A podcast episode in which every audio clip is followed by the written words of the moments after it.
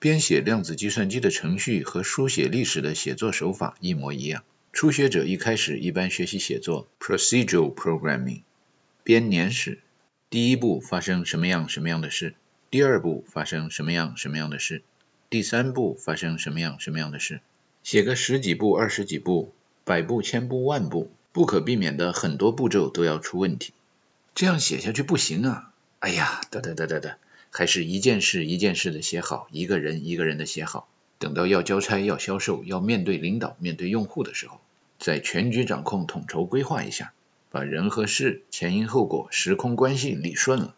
这样做历史的记录员、程序员，才能够生产出比较像样一点的产品，才能够送给编译器编译，生成机器可执行的语言，让机器们到现实社会中去执行。所以二十四史都是用纪传体。Object-oriented programming 书写的这种模块编程法编好的程序可以被调来调去重复使用。每一个模块就是一段历史 （history），也是一个故事 （historia）。一个好的故事在西方有一种说法：A story so compelling it writes itself。这也就是用盘古语写成的量子计算机的程序要达到的效果。因为量子计算机有自由意志，受命于天。从我做起，从现在做起。在李卫东望远镜中，我记录和编写了人类的原始社会、未开化时空、创世纪伊甸园的故事以后，下面就该胡编乱造文字记载比较健全以后的奴隶社会和封建社会的模块了。质量检查究竟是先抽查东方还是西方的程序员写的模块好呢？首先把荷马史诗这个模块调出来修改一下。荷马史诗从大范围说，分 Iliad 和 Odyssey。两个大模块，Iliad 第一个字母 I 有的时候大写成了 L，于是 Iliad 其实是 Loliad 念错别字念出来的，Loliad 又是 Toloriad 念错别字念出来的，所以很多中国孩子听见荷马史诗的翻译的时候，都对伊利亚特怎么会是特洛伊的故事感到非常的迷惑。但是如果你是一个希腊的留学生，到美国的 Illinois 这个州上学的话，你就可以糊弄当地的孩子，你们州是根据某个欧洲人的名字命名的，而那个欧洲人呢，他的名字又是根据荷马史诗里边的伊利亚特命名的，其实也就是根据特洛伊命名的。特洛伊的故事，这个量子计算机里边的编程模块，在李卫东望远镜里看是这样编的：特洛伊国王有很多孩子，在历史舞台上戏份重、台词多的孩子有三个，大的叫 Hector，是个英雄。中间的叫 Cassandra，是个女孩，有特殊的预测未来的能力，但是因为预测老是说不吉利的话，不被人相信。年幼的有一败家子叫 Paris，生下来就被预测这一生都将作恶多端，祸国殃民。英语里边的 Paris，法语叫 Paris，中国人把它翻译成巴黎。巴黎是世界上有名的浪漫之都，那是褒义词的说法。搞量子力学大统一理论的，用贬义词的说法，这就是一个浪荡的城市。那些败家子、流氓、花花公子在这儿拐骗妇女，不仅容易得手，而且得手之后还深得女子的芳心。Eileen, je m'appelle Eileen, je suis une fille comme Alice toi. Eileen，海伦这样期待爱的女子，在巴黎的大街上。Kamali Sutra，用英语的编译器解释一下，意思就是 common as another。所以 Helen of Troy 被 Paris 这样的流氓拐骗到了 Troy。这个故事如果还原历史真相的话，很可能是希腊，也就是叫 Hellenes 这片地方的普通女子，成批的被来自东方的特洛伊流氓给拐走了。贩卖地点大概是在今天的中东地区土耳其一带。这个历史情节导致了希腊人跟土耳其人多年来不对付，到今天为塞浦路斯问题，他们还经常争吵。为什么希腊女子愿意嫁到东方去呢？参考一些同一时空的相关文献，在李维东望远镜里边会发觉，奴隶制社会的时代大概也就是铁制的工具取代青铜器的工具的时代。西方很多文章把这段时间的故事总结为 collapse of the Bronze Age。是谁导致了这样的 collapse？It's the sea people. Sea people 就是海洋和人民那两个单词。谁打胜了，谁就是掌握了先进的生产工具的那一方，也就是掌握了铁器的那一方。所以在当时世界上最优秀的广义量子计算机的程序编写员，也就是河马留下的盘古语中，正面人物，也就是我方，是奥迪修斯所在的一方。我们用的兵器铠甲听起来像铁做的，我们用的农具听起来也像铁做的。用青铜制造这些工具，其实质量不太好。还有要编写一下我方是一个先进的文明。战胜了落后的文明，那就得写上 We are the sea people。我们掌握了更先进的航海技术。写程序、写诗歌、写剧本、写长篇小说的人，很快都会发现，写群论的运算、写大规模的兵团作战，落后一点的机器或者反应太慢的听众听不懂，没法执行。把这样的故事改成描写数论的运算，或者一对一单挑的打斗。往往能够突出重点，引人入胜，吸引观众，创造很高的票房价值。于是，那个与《Rape of Sabine Woman》非常类似的集体抢亲的故事，被改成了一个引入神仙和上帝帮助的巴里斯拐骗海伦的故事。帮助希腊一方的著名的主要神仙有雅典娜、赫拉，一个充满了智慧，一个能吹枕边风。帮助特洛伊一方的主要神仙有 Aphrodite、Apollo。一个主管爱情，一个是太阳神，而希腊众神之主宙斯 Zeus，一看自己身边老婆孩子一大堆，尤其是女人，对卷入这场战争非常积极。战争的起源是世上某些人想搞个选美比赛，评判谁是世界上最美的女人。宙斯心里边想，世上哪有那么无聊的战争啊？立刻玩了个小聪明，宣布自己绝对中立，你们玩你们的，我出去一下。然后到阴暗角落干他自己不可告人的勾当去了。传说是一个盲人的诗人荷马把 program script 写到这儿，觉得写天上的神仙之中单挑出一个最美丽的女人不过瘾，于是把好多个男人群体也变成了男人的单体的神，比如海边城市的居民水手，咔咔咔咔，打造成了一个神叫阿基里斯。离海稍微远一点的农村居民。被招兵以后就变成农村兵了，咣当咣当，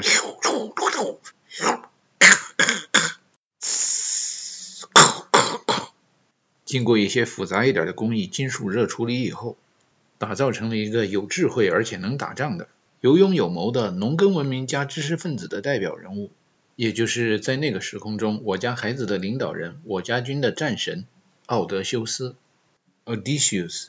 在盘古语的中文方言中，有时也叫奥德赛，或者根据另一些方言的翻译叫尤利西斯 （Ulysses）。奥德修斯的生活原型其实是生活在农村落后地区、生活水准落后、思想也落后的人民，跟我小时候有点类似。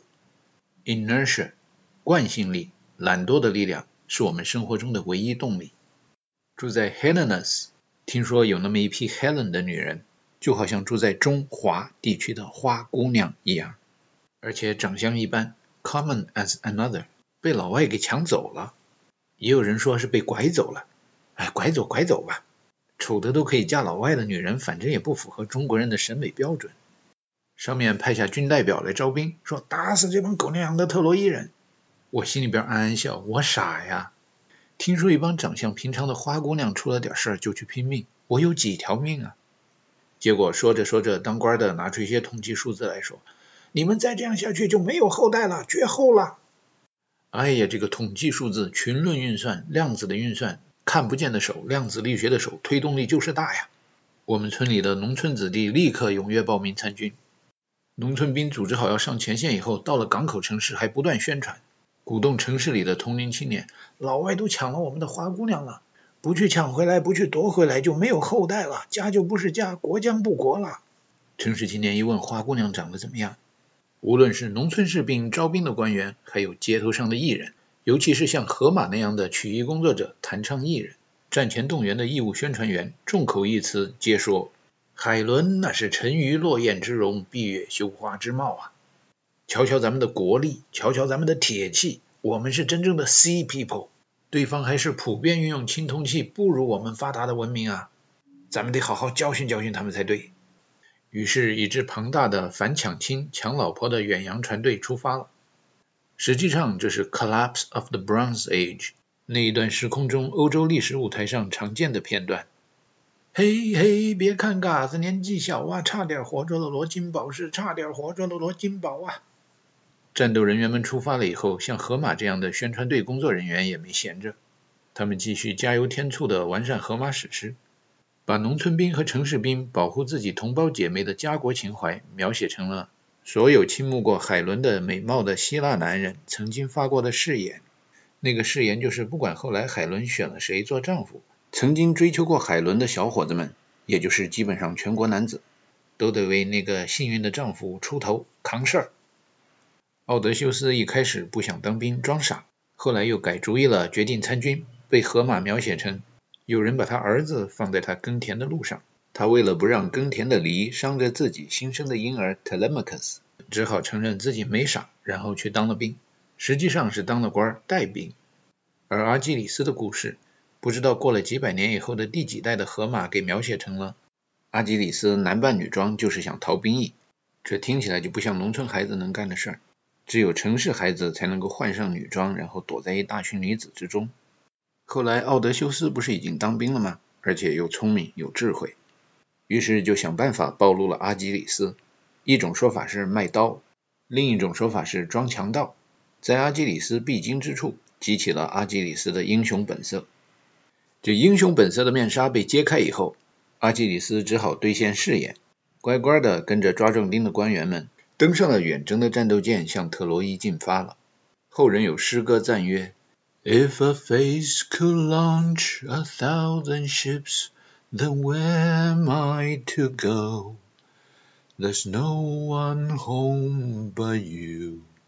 You're all that's left me to. 由阿伽门农统帅的希腊联军官兵，乘坐着精神，也就是量子核动力。或者被现代人称为是爱情的动力推动着的古希腊帆船战斗群，向东跨过了爱琴海，来到了今天土耳其所在的安纳托尼亚半岛。当然了，阿伽门农虽然是统帅，但是群众是真正的英雄。阿伽门农就属于今天英语世界里边人们常说的那种 people who cannot do the work manage，也就是光说不练的主。群众也就是真正的英雄 people who really do the work。在荷马史诗的《伊利亚特》这一段里边，大多数是在历史舞台上跑龙套、没什么台词的演员，也就是光练不说的傻把式。在群众这个英雄的集体、集合、矩阵用来运算的群里边，真正有代数符号在史册上留名，也就是有说有练的真把式。在希腊一方，主要有阿基里斯、奥德修斯、阿贾克斯、帕特罗克罗斯。在特洛伊一方出场的主要队员有赫克托，还有他的弟弟巴里斯，和后来作为希腊文化和拉丁文化的纽带的埃里耶斯。如果要按照归纳段落大意、总结中心思想的读法，《伊利亚特》的故事说的就是希腊联军和土耳其，不对不对，想到塞浦路斯问题去了，应该是希腊远征兵和特洛伊守军在特洛伊城下相持了十年左右。本来的战略目标是很简单的，就是为了抢老婆。It's still the same old story, a fight for love and glory, a case of do or die. The world will always welcome lover as time goes by. 随着时间的推移，战争变得越来越复杂了。两支军队的战斗陷入了僵持和焦灼状态。希腊联军远离本土作战，后勤补给困难。 渐渐的，队伍中出现了窝里斗的现象，愈演愈烈，后来导致领军人阿伽门农和阿基里斯产生了矛盾，部队之间的调动和协调出了问题。特洛伊保护神赫克托抓住机会歼灭了帕特拉克罗斯一部，这大大的激怒了阿基里斯，因为阿基里斯和帕特拉克鲁斯私人关系比较好。阿基里斯重返战场，杀死了赫克托，以残酷的方式为朋友报了仇。在残酷的战斗中也中箭身亡。后来编荷马史诗的有些荷马说，射中阿基里斯的那一箭是巴里斯放的。阿里斯还有一个编出来的名字叫亚历山大。亚历山大射中了阿基里斯的脚后跟以后，特洛伊战争再次陷入僵持状态。直到聪明智慧、经常与雅典娜有交流沟通的农民军兼渔民领袖奥德修斯献上了木马计。最后打破了特洛伊城，并将其焚毁。荷马史诗也就从第一部《伊利亚特》变成了第二部《奥德赛》。其实，《伊利亚特》和《奥德赛》这样的发音是很糟糕的翻译。Iliad、Liliad、Liloiad 指的是特洛伊，《奥德赛》Odysseus、Ulysses 在盘古的时空盘古语里边应该理解为游历世界。这样就容易理解希腊文明编译天书的时候，第一部荷马史诗写的是特洛伊，第二部荷马史诗写的是游历世界。以前的人游历世界都不是很大，就好像孔子周游列国，就几个省。游历西斯，也就是奥德修斯，游历的世界就是从爱琴海扩大到地中海一片。那一出去游历世界，就跟我叶大王王大爷一样。加油添醋，念念有词，讲起故事来就跟走江湖的河马一样，说了许许多多的奇闻异事。比如说在海上见到女妖了，哎呀，那个女妖的声音啊，非常有诱惑力，一般的水手一听就要触礁啊。那个女妖叫 Siren，就今天西方世界里边那个救护车或者警车的声音，Siren。今天西方不怀好意的青年男女互相想勾引人家的时候。如果以唱情歌的方式，这个动词就叫 serenade。荷马也就是 Ulysses 说：“我当时都把持不住啊，我叫我的水手们塞上他们的耳朵，把我绑在桅杆上，但是不要塞我的耳朵。过了那段危险区再给我松绑，再取下他们的耳塞。就这么着，我听见了 Siren 的 serenade。哎呀，那歌是真好听啊！” Sing, sing a song, sing out loud, sing out strong。有人把西方文艺作品《零零七》的故事情节用抽象代数的方法抽象一下，分析出来的结果是：零零七游历世界，遇上了一些神秘的女人，神奇的与他们发生了爱情关系，然后神奇的完成了任务。然后又神奇的摆脱了他们，朝着既定的目标，也就是不断赚票房收入的那个目标，继续前进了。这样的情节文化熏陶是从哪儿来的呢？荷马史诗里边，Odysseus 游历世界的时候，如果碰上了女妖、女王、女岛主，把持不住，情节就是这样的。哎呀，这样的大众小说，群众喜闻乐见，赚钱容易啊！路边的野花，你不要采，不采白不采呀，不采白不采。传说拉丁文化喜欢翻版希腊文化，所以在公元前快变成公元后的那段时间，罗马著名的剧作家、诗人 Virgil 创作的罗马建国史《Aeneid》，其中也有这样的情节。在特洛伊城破以后，Aeneas 肩负着保护特洛伊难民的使命，带领特洛伊战争中战败的军民，也从爱琴海出发，在地中海中漫无目的的漂泊，漂到了 Carthage 迦太基，也就是今天北非的突尼斯一带，然后就跟那个城市的女主人有染，发生了爱情关系。床上戏演完了以后，有一天醒得早一点，外面的天空仍处在黑暗之中。Aeneas 听见空中老天爷提醒他，神圣的使命还没有完成。这段荷马史诗的量子计算的程序编到这儿，代码都是可以共享的。至于老天爷所说的那个神圣的使命，输入的变量是不一样的。007 James Bond 接受到的老天爷传下来的新任务是，再创更新更高的票房收入记录，不然就走人滚蛋炒鱿鱼，换下一个演员。Odysseus, Ulysses，听见老天爷的声音是 Penelope 在等你，Telemachus 在找你，回家，回家，回家，回故乡，不然你还算农耕文明出来的？老婆孩子热炕头，你现在老婆孩子都不要了，真是忘本呐！Aeneas 听见老天爷给他的使命是带领你的人民建立新的国度，继续向前行。逆水行舟，不进则退。一直航行到一个海湾，人们吃饭都用盘。人们在吃掉盘中餐以后，还会吃掉装食物的盘。到那儿，你的部族就可以繁衍壮大，成为将来世界头号超级大国。于是，荷马史诗中这些把持不住的男主角，都把这些在历史舞台上扮演路边的野花不采白不采的女演员们给甩了。Aeneas 埃里耶斯在历史舞台上甩掉了跟他搞对象的女演员之后，来到了一个叫 River Tiber 这条河的入海口，看见有不少人在吃饭，这个不奇怪。哎，这些人吃完饭以后都把盘子也一块吃掉了，这个很奇怪啊。哎，过去看看，过去看看。接着把船往那边驶，走近以后，发觉人们在吃一种叫 burrito 的东西，实际上就是用大饼卷着饭菜在吃。后来这种拉丁文化圈里边普遍常见的卷饼就叫 burrito，用盘古语就写成布里他。有人开这样的餐馆就叫布里他屋。罗马文明和拉丁文明的发源地，在罗马人翻版的荷马史诗中就是这样描述的。翻版的罗马史诗虽然 Virgil 和他们罗马人觉得写的不错，但是我个人和希腊人一般不那么认为。写奥德赛的那帮荷马，广义量子计算机的编程能力也就是想象力丰富多了。Odysseus 航行到了几乎世界的边缘，差点就掉下去了。还有也不知道是在甩掉那些女配角之前还是之后吧，被一个巨人给抓住了。巨人问他：“你叫什么名字？”奥德修斯他不智慧聪明吗，一见面就开口骗人，没一句真话，给巨人下了套，说：“我姓梅，名人，字友人。”巨人心里边想，叫没人，没有人，他父母怎么给他取这样的名字？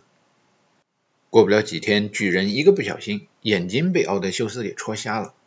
奥德修斯带着随行人员就逃跑了，逃跑了得追呀。来帮忙追逃的人们问巨人：“追谁呀？”巨人说：“要去追 Nobody。”这就是荷马史诗里边描写的量子的 body。巨人对追逃的人们解释说：“Nobody 戳瞎了他的眼睛，Nobody is somebody。”弄得大家都觉得巨人有一点量子力学的反直观、反常规的感觉。奥德修斯在海外漂了十年，你想想，打仗打了十年，再漂了十年。荷马史诗一开头的时候生下来的婴儿 Telemachus，现在都已经是个大小伙子了。Telemachus 找到了奥德修斯，告诉他说，他爹不在家的时候，追求他娘的人特别多。可是不管天怎么下雨，娘就是不要嫁人。后来追求娘的那帮臭男人们赖着不走，干脆就在他们家门口安营扎寨了。这以后，荷马史诗中的奥德赛就进入了压台戏的部分。首先，奥德修斯回到了他的故乡伊萨卡。这伊萨卡就像美国的常春藤院校中康奈尔大学的所在地一样。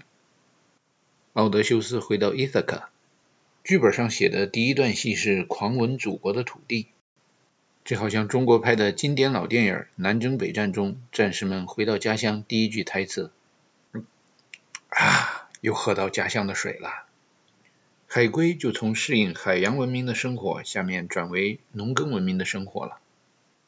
其实 Telemachus 这个名字，tele telephone telecommunication 就是有着遥远那么个意思的前缀，machus macht mechanics march mars 就是威力功率打仗行军的意思。所以 Telemachus 就是盘古语中用希腊方言说远离战场的大后方，而奥德修斯的妻子 Penelope 就是盘古语中用古希腊方言说纺织女工的意思。在男耕女织的农耕文化中，承担纺织的社会分工的配偶一方，一般不像海洋文明或者商业文明中的女人那样水性杨花，但是比较有智慧。所以，Penelope 利用所有来找她的求婚者之间互相牵制的心理，想出了一个缓兵之计。她声称要为家里的老人织一块裹尸布，准备将来风风光光的下葬。这个心愿完成之后，他就可以择偶出嫁了。众位农村小伙子一想，有孝道好啊，将来娶回家不也还是得让她守妇道、孝顺吗？谁也别乱动啊！谁也别乱动啊！我看着，我看着啊，我看着，让他把布织完。于是 Penelope 白天织布，晚上拆掉；白天织布，晚上拆掉，就这么拖了好长一段时间，直到拖了很多天以后，被叛徒仆人出卖了。这个危机关头，按照西方人写剧本、做诗歌和编程序的套路，英雄就该出现了。奥德修斯回到家乡，其实已经有一段日子了。但是人不能第二次踏进同一条河流，人也不能第二次回到同一个家乡，因为人已经不是原来那个人，家乡也已经不是原来那个家乡。奥德修斯在海外的时候就听说了，先回国的人已经到处散布谣言说他死了，啊，要不他叛国了，要不他变心了，要不他睡了外国女人了，啊，总而言之，言而总之啊，他以前这个老婆这个家就别想要了。当然，老家也还有向着他的朋友。哎，现在世道不像从前了，你回来得重新定位。海归回来的晚的，一般都先做个什么乞丐之类的，然后从社会的底层一层一层的慢慢往上爬。于是奥德修斯做了乞丐，四处布局和打探消息。当 Penelope 最后陷入危险的时候，一切也都布置好了。Penelope 拿出了奥德修斯二十年以前临走留下的弓。对所有求婚者说：“谁能够知道怎么用这张弓，能够开弓射箭，让箭穿过十二把斧子，那么他就嫁给谁。”这场比武招亲的结果是，奥德修斯的神弓神箭最后全部落入了奥德修斯的手中。有了趁手的兵器以后，奥德修斯和他事先安排好的帮手们一下杀掉了一百零八个求婚者。当然，杀掉一百零八将的打斗场面不是那么简单的。中间有波折的时候，奥德修斯的保护神雅典娜出现了。这神要弄死百来个人还不跟玩似的。最后剩下一两个求婚者在那儿祈求饶命，希望唤起奥德修斯心中的人道主义。他们说他们曾经牵制别的求婚者，劝他们不要提早行动。奥德修斯犹豫了一下，但是转念一想，饶了你们，那岂不是对岛上别的老老实实的人民不够公平吗？一百零八，只看眼前的话是个大数字，但是比起岛上的人口总量还是微乎其微啊。于是说，对于这种破坏军婚、寻衅闹事、搬弄是非、唯恐天下不乱的暴民，有一个杀一个。消灭了敌人以后，古代的荷马史诗最后大团圆的美好结局是，奥德修斯回到了他和 Penelope 的卧室。他们这个卧室中有一个秘密，只有他们两个人和诗人荷马知道。诗人荷马 （Homer） 就像动画片《The Simpsons》那个里边的主人公一样，中文可以翻译为宅男或者寓公，就是喜欢待在家里无所事事的人。我们所知道的奥德修斯和 Penelope 他们家卧室里的秘密就是，他们睡的双人床是修建在一个大树桩之上的，而这个大树桩的根仍然在地下盘根错节，从来没有被处理过。所以在李维东望远镜中看见荷马史诗中的最后一幕，就是农耕文明的一对小夫妻，从年轻到年老，在天愿做比翼鸟，在地愿为连理枝。从地到天，从天到地，终点又回到了起点。起点和终点能量守恒，物质守恒，但是起点到终点之间的过程，也就是真空的道路和路径，产生了巨大的能量。形成了人们所说的宏伟的历史画卷和波澜壮阔的史诗。这套史诗被公认为是读懂西方文化的工具书、字典、参照系、坐标系和密码本。比如有人说宙斯，啊，翻开荷马史诗查密码，啊，Zeus 就是主人的意思，民主，老百姓都想做主，做 Zeus。这个盘古语里边的中国方言把 Zeus 念成宙斯，当然也是事出有因的了。在盘古语里边，中国北方方言里边的主，南方有的方言就把它念成走；北方方言里边说的肉，有的南方方言就会把它念成乳。这都是因为古代盘古大陆上的欧亚方言中，偶和无经常是混淆的，所以《道德经》里边说。受天下之不祥，方为天下王；受天下之垢，方为社稷周。也就是说，做王、做宙斯这样的人物是苦差事，是黄袍加身、身不由己，干也得干，不干也得干，上了贼船就下不来的勾当。这是古希腊人描写的民主，就是人民做主，人民做 Zeus，人民做宙斯。那些好好做主人公的人民。比如像普罗米修斯、苏格拉底，那都是被人民污蔑为毒害青少年的人，都是要被折磨的死去活来的。相反，那些不好好做主人公、游手好闲的人民，尤其是不干实事儿还装神弄鬼的人民，总是会被人民抽象化、理论化、神化，说成是具有超自然能力的大神大仙。多读几遍荷马史诗，在应用二十一世纪的哲学思想，也就是说，哲学的研究就是语言的研究这种理论，再来解读天书的话，其实荷马史诗中描述着许多二十一世纪以后大统一时空中。百分之五十的人民都觉得过去天机不可泄露，而今天昭然若揭的老天爷的道理就显得再明白不过了。过去觉得非常神秘、不可泄露的天机，也就是老天爷为人们书写的天意，往往就是一些小魔术。在古代，喜欢装神弄鬼的人民想好了一些戏法魔术之后，往往遵循什么传男不传女啊。教会了徒弟，饿死了师傅啊，等等等等之类的知识产权保护原则和手段，然后就让先进技术失传了。比如像希腊神火就是这么失传的。另一个例子就是宙斯劈雷闪电、呼风唤雨的能力。说什么超自然，其实那就是大自然的能力。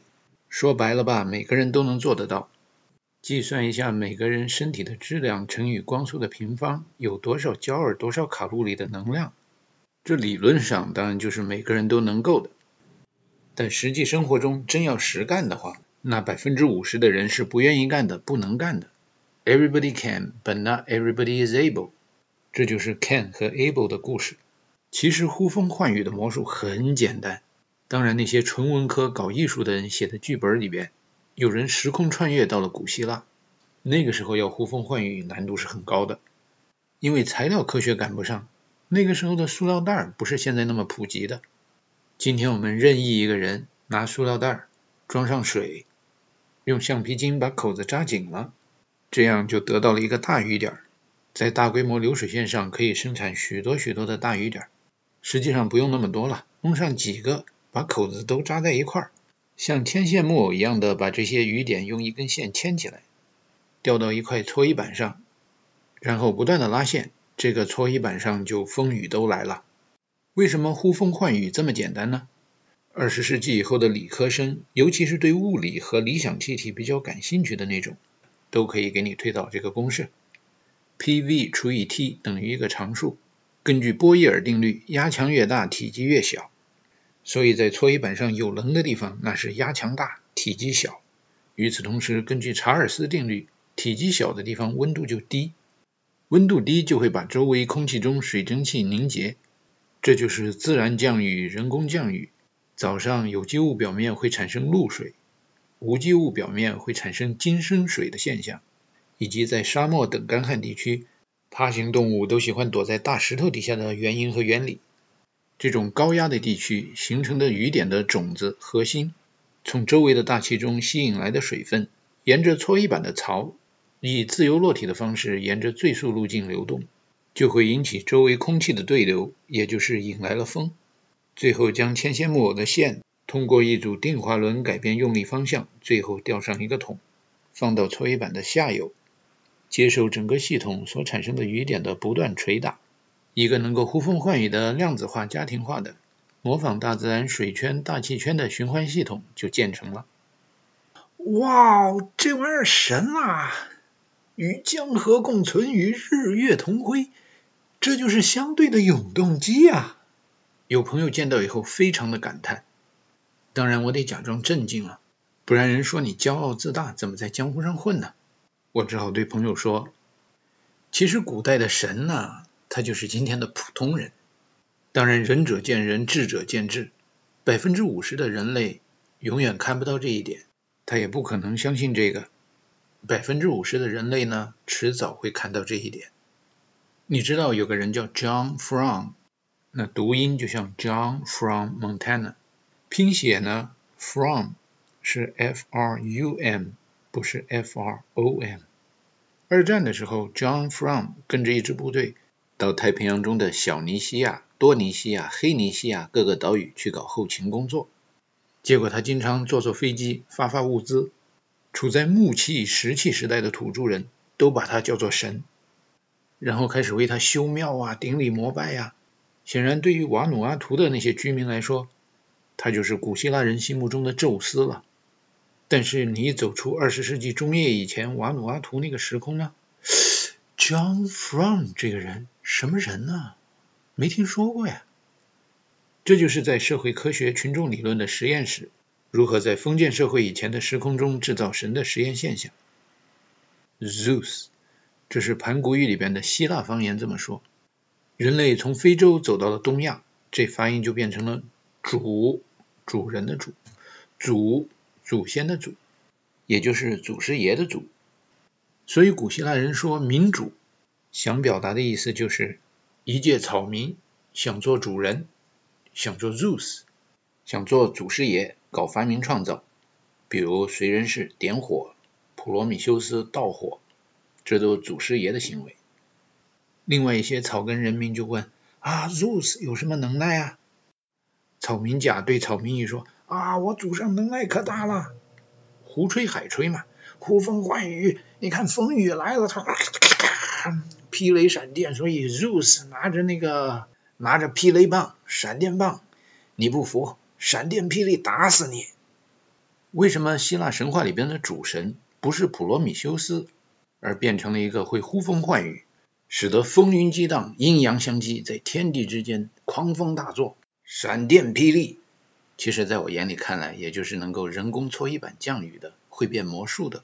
几千年前，那看着一定很原始的一个江湖骗子。在二十一世纪，我听一个德国奥林匹克魔术比赛冠军的当代江湖大骗子对台下观众说：“其实二十世纪啊，最伟大的魔术师是爱因斯坦。”他一边说，一边把射向他手掌心的激光啊，装作使劲一掰的样子，那道光就被弯转了九十度。随后，他一边解释爱因斯坦对光电效应和激光做出的贡献，一边解释魔术中的奇迹。也就是古代宗教迷信的人们传说的神迹是怎么来的？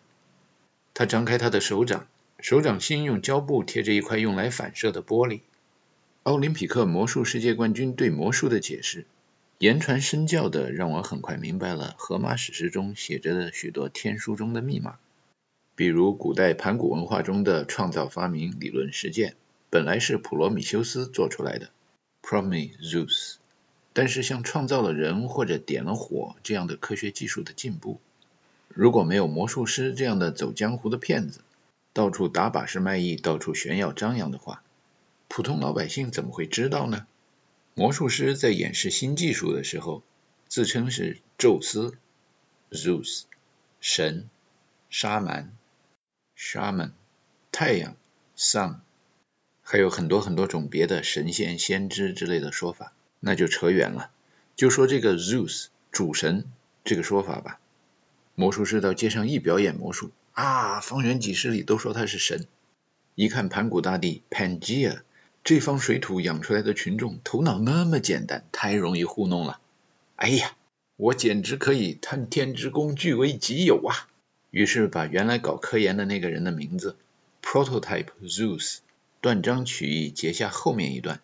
告诉信徒教众们，我的名字叫 Zeus，天下的火种都是我的，被普罗米修斯给偷走了，把我的火种偷了，还他什么撒向人间？我看着这小子就不顺眼，就把他的肝给他挖了出来，拿去喂狗，不不，拿去喂鹰，还不解气，然后每天让这小子又复活，然后再让老鹰飞回来，再把他的肝吃掉，痛死这狗娘养的，这么周而复始。永永远远的折磨普罗米修斯，看谁还敢偷我的专利知识产权。看了荷马史诗里边关于宙斯的故事，就知道为什么宙斯是主神，普罗米修斯只能被他折磨得死去活来的。因为宙斯是小人，有一个成语叫小人得志。古今中外的成语典故、神话传说中，归纳总结一下，大致如此：大人就是成天得工作上班、勤勤恳恳养家糊口的那种。一般在我们这种耍嘴皮子、成天编造历史、诗歌和程序的人说出来的故事中，形象都不怎么样，要么不显眼，要么是傻傻的跑龙套的老实人的帮衬角色。以我做小人的时候的亲身经历为例，见到大人们，也就是爸爸妈妈下班回家，还是得受我们这些小人的气呀。在我上学以前好几年刚学会记事的时候，有一天看见爸爸下班回家，发觉姐姐跺着脚在跟奶奶吵架，爸爸当时就急了，给了姐姐一耳光，说：“小孩子怎么敢跟奶奶顶嘴呢？”爸爸盯着姐姐，还没转过脸来，脸上啪就挨了一记耳光。这一记耳光是奶奶打爸爸的，一边打一边说：“我的孙子是让你打的吗？这家里简直是反了。”在旁边的阴暗角落里，暗暗的偷着乐的是我。我在心里边想，奶奶在保护孙女的时候，心里边其实想着的是我这个最小的孙子。在盘古文化中，当人们读到东方文化中有一本著名的密码本叫《红楼梦》的时候，人们会发觉，年龄最大的奶奶，大家称为老祖宗。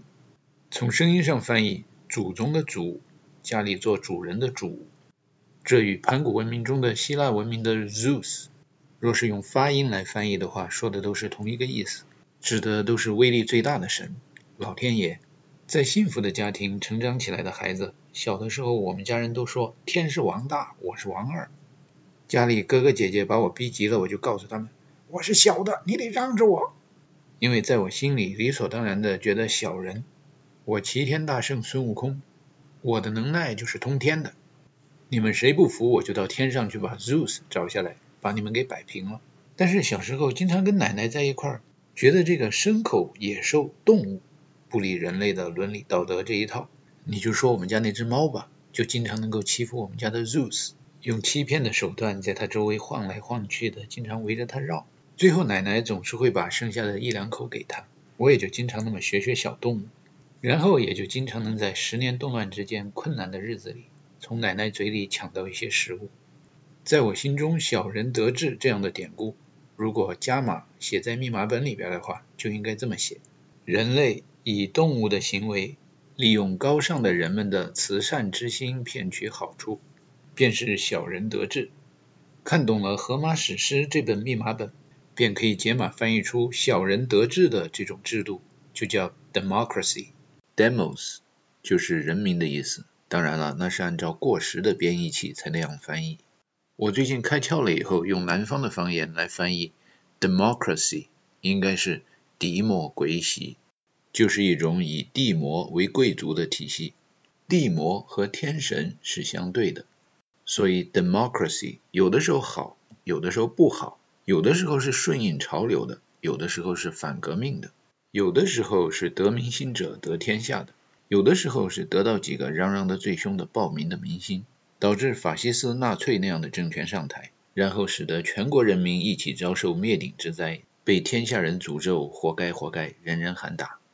古希腊的民主说来就话长了，打赢了马拉松战争的民主，大家当然说是好的。后来毒死了苏格拉底的民主，大家就认为不怎么样。瞧这些 demos 吃饱了撑的神经病吧！Peloponnese War 伯罗奔尼撒战争输了就怪你们。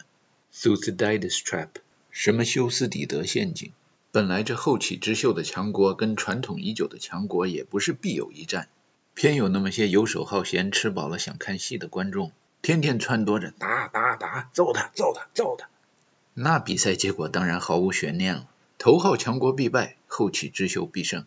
因为后起之秀的后面还有着许许多多吃饱了没事干的 demos，早就迫不及待想把后起之秀推到头号强国的位置。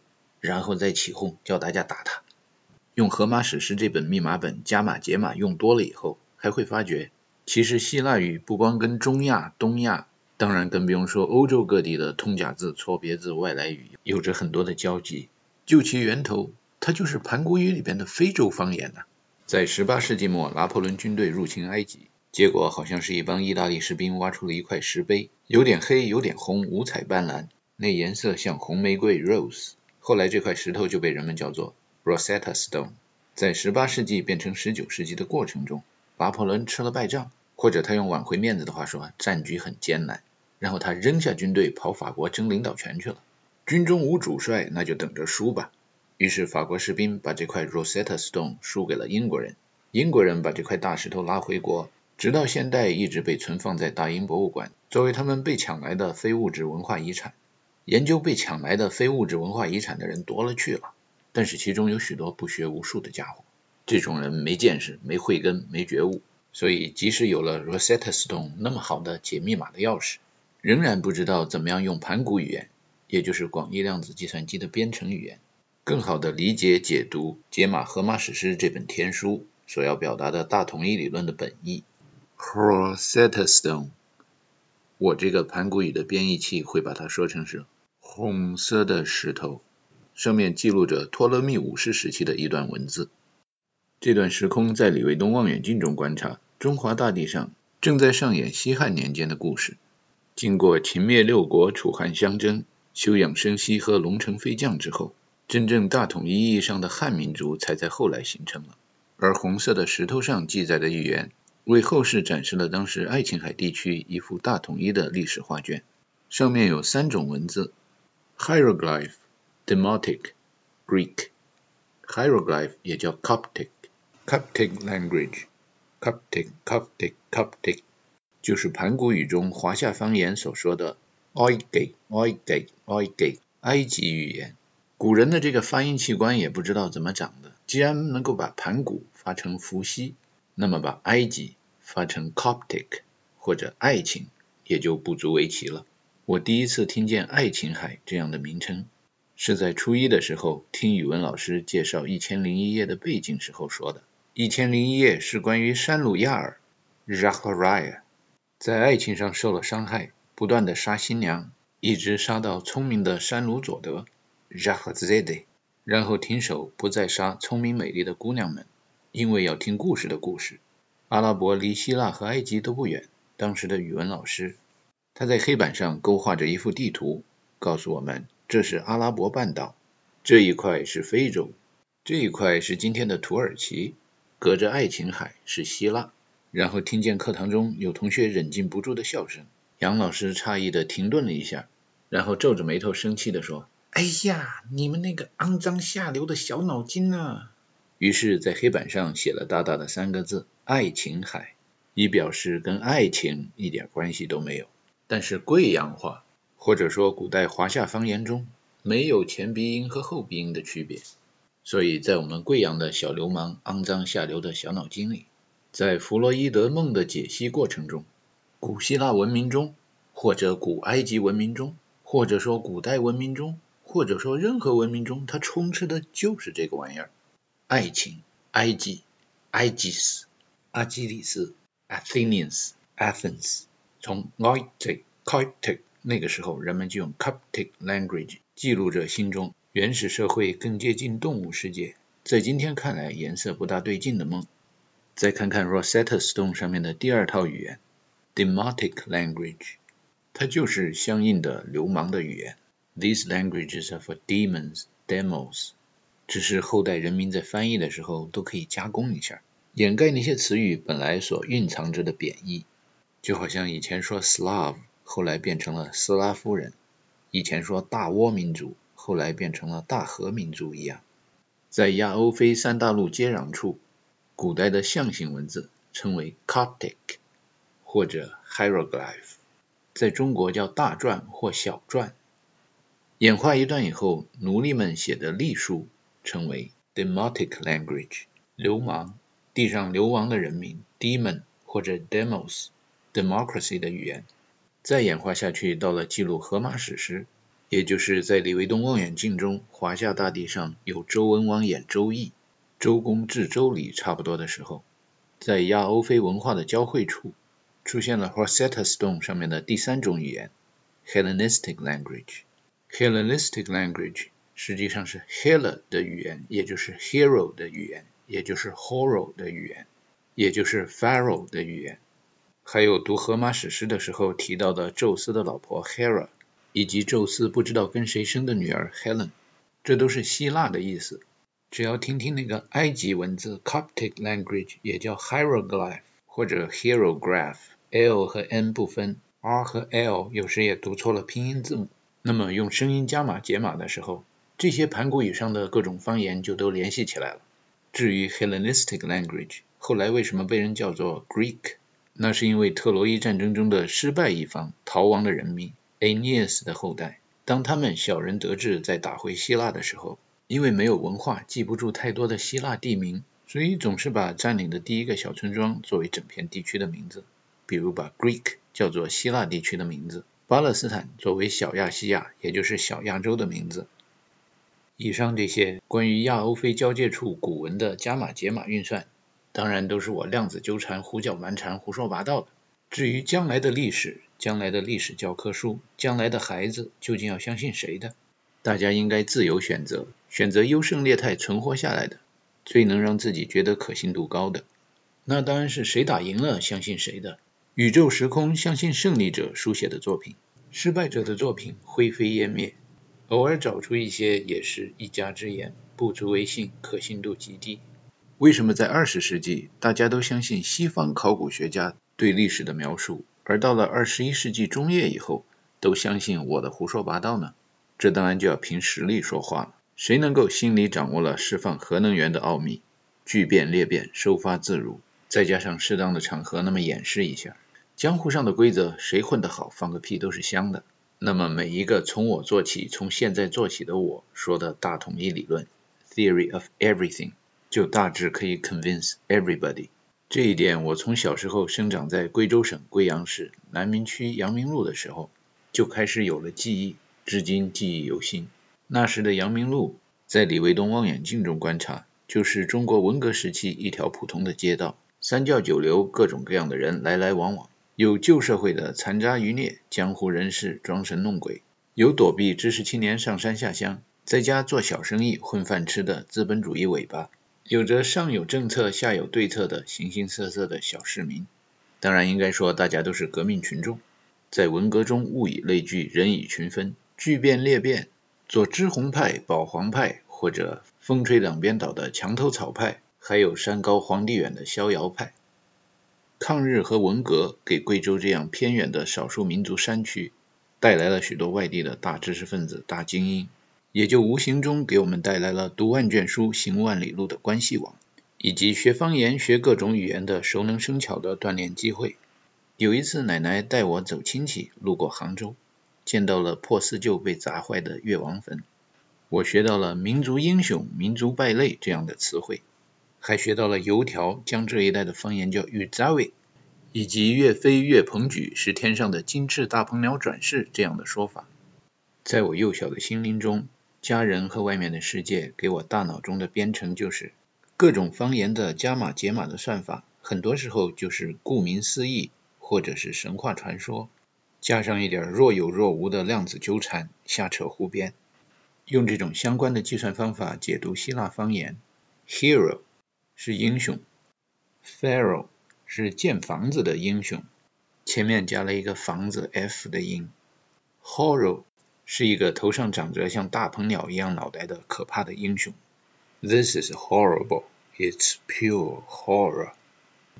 而开罗是什么意思呢？K 和 C 在英语里边发音是经常区分不开的，所以开罗古代人也把它叫做塞罗，是塞和 horror 合在一起的意思，也就是塞外的老外来侵略埃及，跟我们埃及人的民族英雄 horror 后来被人们叫做 hero 或者 pharaoh 法老的那么一位神人，干了一仗的那么个地方。就像河南的朱仙镇，也就是今天的开封，古代的汴州、汴梁，意义上有点相似。反正我们盘古语里边的翻译都比较自由散漫，但又合情合理，量子纠缠嘛。所以在李卫东望远镜中看来，或者没那么远了，就在东方人的眼里边看来，古埃及文明、两河流域的苏美尔文明和古希腊文明是纠缠不清、分不开的。而希腊文明作为后来欧洲文明的摇篮。希腊北非和东欧的方言也就变成了后来盘古语中广义量子计算机运算编程的重要的工具书、字典和密码本。由于在荷马史诗刚成书的时空中没有印刷术，这些工具书、密码本都是通过说话，也就是传说、神话保存下来的。语言的听说读写，如果要用量子力学或者量子艺术学来分析的话，读写是用图像，也就是色彩和用光。光子这样的媒体来传递和保存信息的，而听说是通过声音，也就是音乐和发声声子来传递和保留信息的。光子叫 photon，p h o t o n，声子叫 phonon，phonon。光子和声子在西欧的语言中拼写差一个字母，但是在地图上跨过东欧、西亚再到东亚，那拼写就大不一样了。photon 用联想输入法开头的辅音是佛，光和空本意与佛有量子纠缠的联系。phonon 声子在东方语言中开头的辅音与神和森有着量子纠缠的联系。量子都有着波粒二象性。作为若有若无的基本粒子，若无的波传播的速度总是接近于无穷大；若有的力传播的速度就比无穷大差远了。古希腊方言的密码本中描写宇宙是由五种元素组成的：Earth、Water、Fire、Wind and Ether。后来有许多不学无术的西方学者把这五种元素等同于东方所说的五行说。这样的编译器是会使将来的量子计算机执行的时候出错的。在我母亲编译的《黄帝内经素问解答》中提到：“天地变化之为用，在天为玄，在人为道，在地为化。玄生神，道生智，化生五味。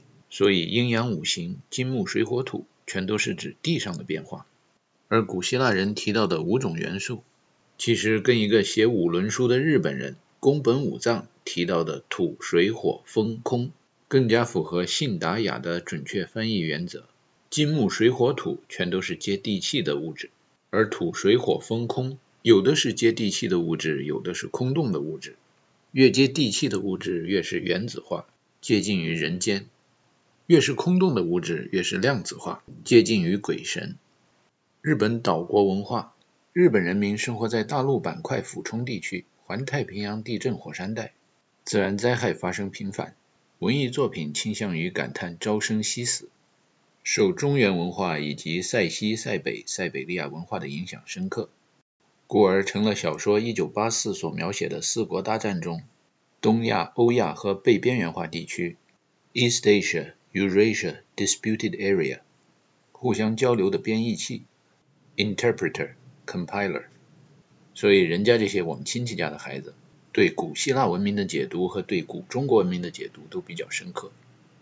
土、水、火、风、空，土、水、火是近地表面的物质，风、空是接近外太空的物质。古希腊人把物质，哎，现在希腊人也把物质叫做 essence，这个单词意义可大了。s 在后来的拉丁语系里边被保留了下来，没变，还是 s。在德语英语系里边变成了 is，经塞外和印度传到了中国变成了是，就是那种极其少有的动词，判断动词。江浙一带的方言说 says，不知道怎么变成了粤语和日语里边的海呀海呀。将 essence 这个单词减掉前面 s 这一部分，得到的结果是 sense，就是感觉的意思。后来英德语系的人混得好了以后，sense 也变成了 science。就是量子力学成熟以前不够灵活、比较经典死板的 science。中国的民国时代编译器翻译成科学。在量子力学成熟以后，量子若有若无，薛定谔的猫又死又活，完事里边我们家的孩子说话一真一假。在二十一世纪以后的大统一时空中是被翻译成心学，就像 conscience 集体的心理、良心、良知，omniscient 上帝的心理。神逻辑，神的知识，全知全能全在的全知，土水火风空五种元素，其中的第五种元素叫 quintessence，其实也就是真空物质，也就是奥德修斯骗那个瞎眼巨人的时候，使得那个诡计 nobody is somebody 这样的概念，几千年以来让许多的欧洲人很难理解，产生了无数多的艺术作品。就在二十世纪末，好莱坞还拍过一个电影《The Fifth Element》，把第五元素描写成是一种具有神奇能量的物质。可惜的是，美国今天充满了不学无术、数理化基础知识停留在了十九世纪的文化人，所以他们写的 script 剧本程序中看不中用，在虚拟世界戏剧舞台上编译了以后都不一定能够通得过，拿到现实的世界历史舞台上让机器执行的话，这些程序肯定要出错。实际上，土、水、火这些接地气、跟地关系比较紧密的第一、第二、第三元素，是比较物质的、原子的、看得见、摸得着的。拍动作片的时候是可以打来打去、抓得到、抢得到的。而风和空第四、第五元素是看不见、摸不着的，是精神的和量子的，是飞升天外的、神秘莫测的、神龙见首不见尾的。这五大元素的两种分类，古往今来导致了许多希腊学者分崩离析，不能团结，到今天还互相指责，要么说对方中看不中用，要么说对方中用不中看。在古希腊的时候，中看不中用的那一派的代表人物哲学家是赫拉克莱蒂斯 （Heraclitus）。好用不好看的那一派的哲学家代表人物是德摩克莱蒂斯 （Democritus）。减掉 Clitus 这种后缀的话，Hera 就是 hero、hero 英雄这一类的人物，也就是文科生了，艺术家、文艺人这一种的学者。Demo、Demos、Demon 就是人民、劳动者，也就是理科生、工人、工程师、工匠、手工业者或者机工业者这类的学者。赫拉克里斯著名的理论是：人不能第二次踏进同一条河流，因为人已经不是原来那个人，河流也不是原来那条河流。就像中国人说的“道可道，非常道；名可名，非常名”，或者“无极生太极，太极生两仪；一有太极，是生两仪”。希腊人民一听，哎呀，这太悲观了，于是把他们叫做爱哭的哲学家，太多愁善感了，crying philosopher。德莫克莱特斯著名的理论是：物质细分下去，颗粒太小就不能再分了。这种最小颗粒的物质叫原子。古希腊人们一听，哎呦，原子这个好，实实在在的颗粒状的球体，我可以数一二三四五六七。Democritus 被称为爱笑的哲学家。Hero、Hera、Demos、Demon 这种盘古语里边加码解码的关键词其实比较好记。英雄、接班人。就是当我昏睡百年，处在君子动口不动手的状态；demos demon 就是当我处在运动中、战斗中，君子动手不动口的状态。在历史的长长的时空的河流中，不管翻阅哪一种文化的天书，爱哭的哲学家和爱笑的哲学家之间，量子纠缠的历史一直延续到了今天。波粒二象性嘛，你要想在河流里边数一二三四五六七，那就是波动和频率啊。哎，抓到一条鱼，哎。踩到一颗鹅卵石，一二三四五六七，啊，这个数的是颗粒。在李卫东望远镜中看到乾隆和和珅都死掉以后，十九世纪嘉庆年间的欧洲 （Age of Romanticism） 流传着这么一种德语系英语诗歌的说法：Beauty is truth, truth beauty。说是古希腊的文化喜欢对称，也就是求解画等号。Beauty 代表的就是那些动口不动手的君子，Truth。代表的就是那些动手不动口的君子。后来在李维东望远镜中看见道光皇帝，看见鸦片战争，然后中国出现了百年耻辱的时空。那时候有一个喜欢东方和西方哲学的欧洲人叫卡尔·弗里德里希·尼采。后来有人说他疯了，自称自己为太阳。其实尼采签名的时候自称自己为 Dionysus，应该是希腊神话传说中反物质的太阳。反物质的太阳。爱哭的哲学家的太阳是 Dionysus，物质的太阳；爱笑的哲学家的太阳应该是 Apollo。民国时期的编译器使用的是电子计算机的算法，与时俱进，在信息大爆炸的时空，应该使用量子计算机的算法，才能够正确的处理和编译荷马史诗中的信息。尼采说的反物质的太阳是精神的、量子的、跑得快的、先进的 Ubermensch 所拥有的太阳。而物质的太阳是物质的、原子的、跑得慢的、落后的 Letzte Mensch 所拥有的太阳。长远的看，在超过十年的特洛伊战争中，阴性的、智慧的 Hera、Athena 非物质的太阳神们所支持的希腊联军一方取得了最后胜利，而物质的太阳神 Apollo 所支持的特洛伊一方最后被打得家破人亡，不得不到罗马去建立新家园去了。一般打了胜仗的国家容易出败家子儿。尤其是别人家的孩子更容易犯这样的错误，为什么呢？因为伦理道德是有量子的力量的，但是别人家的孩子一不懂量子，若有若无的基本粒子；二不懂力量，也就是不懂什么是力气，什么是数量，这还咋整啊？所以过了好几百年，希腊人被罗马人给打败了，征服了，然后一帮 barbarian 告诉他们，古希腊文明消失了，古希腊种族灭绝了，你们这片地方以后就叫 Greece。许多古希腊人的后裔就跟美洲印第安人的后裔一样，惊叹到底是什么事情发生了？他们自己都丈二和尚摸不着头脑。唉，没办法，落后就要挨打，落后就要被人家开除球籍。希腊人被罗马人统治了很多年，尤其是作为东罗马帝国的地盘，被东罗马帝国统治了很多年。从东罗马帝国的康斯坦丁大帝以后，本来相信很多神话传说、很多神的，也就是量子力学很发达的、璀璨绚丽的古希腊文明，被一个神给取代了，一个神给压制了。这种文化的断代缺失现象，一缺就是一千多年，这就是所谓欧洲黑暗的中世纪。等到一四五三年，康斯坦丁堡被土耳其人攻陷，西欧的英法百年战争结束，希腊人才从阿拉伯人那儿了解到，原来他们祖先的文化其实是比装神弄鬼的基督教文化在数理化知识上是先进了许多的。虽然说文学艺术瞎编乱造、骗吃骗喝、装神弄鬼，中世纪文明和古希腊文明还真是难分伯仲。但是学好数理化，走遍天下都不怕。要说到工程应用、修桥铺路、制造武器、装备军队什么的，那这个土耳其和阿拉伯人民带来的伊斯兰文化可是先进的太多了。落后挨打了嘛，就虚心学习东方的先进技术，翻开阿拉伯语的教科书，学着学着，哎，亚里士多德，哎呀，这阿拉伯数字是真好用哈，一二三四五六七，哎，怎么这数学学着学着学出了毕达哥拉斯、欧几里得？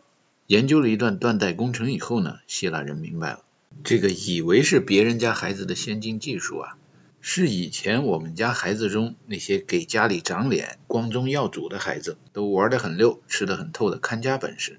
可是一个国家发达了好几百年，领先世界在前面孤独的那么领跑一段，那家里边就得出败家子儿啊，总有几代得是那种不争气的孩子。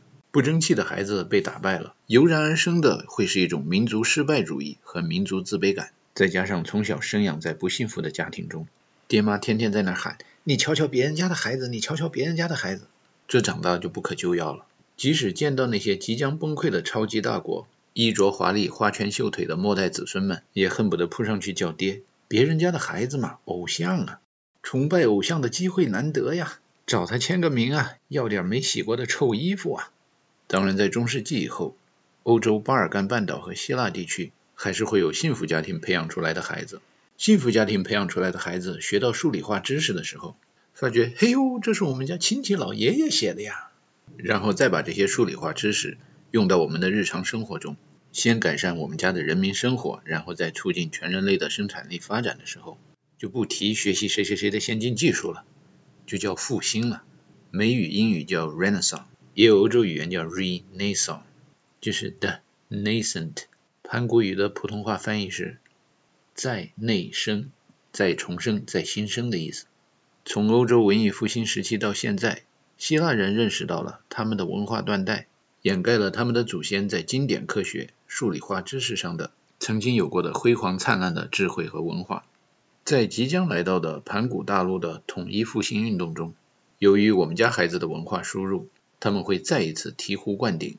意识到他们的祖先曾经在神学理论和量子力学上达到的登峰造极的高度。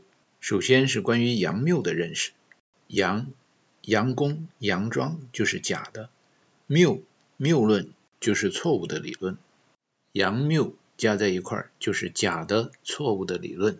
由于 double negative 负负得正的计算方法，阳谬就是真的理论，正确的理论就是真理的意思。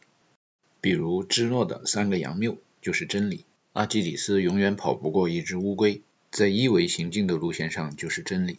河马不知道千里之行始于足下的第一步应该迈在哪个点上，追求绝对静止状态、绝对准确的测量结果的人，确实无法找到那一点。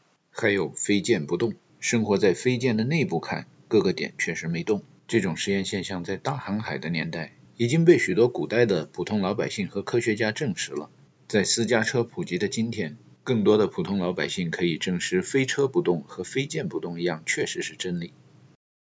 但是这些真理呀，又确实都是谬论，都是量子的谬论。谬误是若有若无，抽象化和理论化不容易观察到的，尤其不容易被有口无心、口是心非的人观察到。量子是对有心人昭然若揭的，因为心的最明显特征之一就是有心跳。心跳是有起伏、正反、正负、悲喜的，也就是无论谁的心，无论是 crying philosopher 还是 laughing philosopher，心中都有着阴和阳。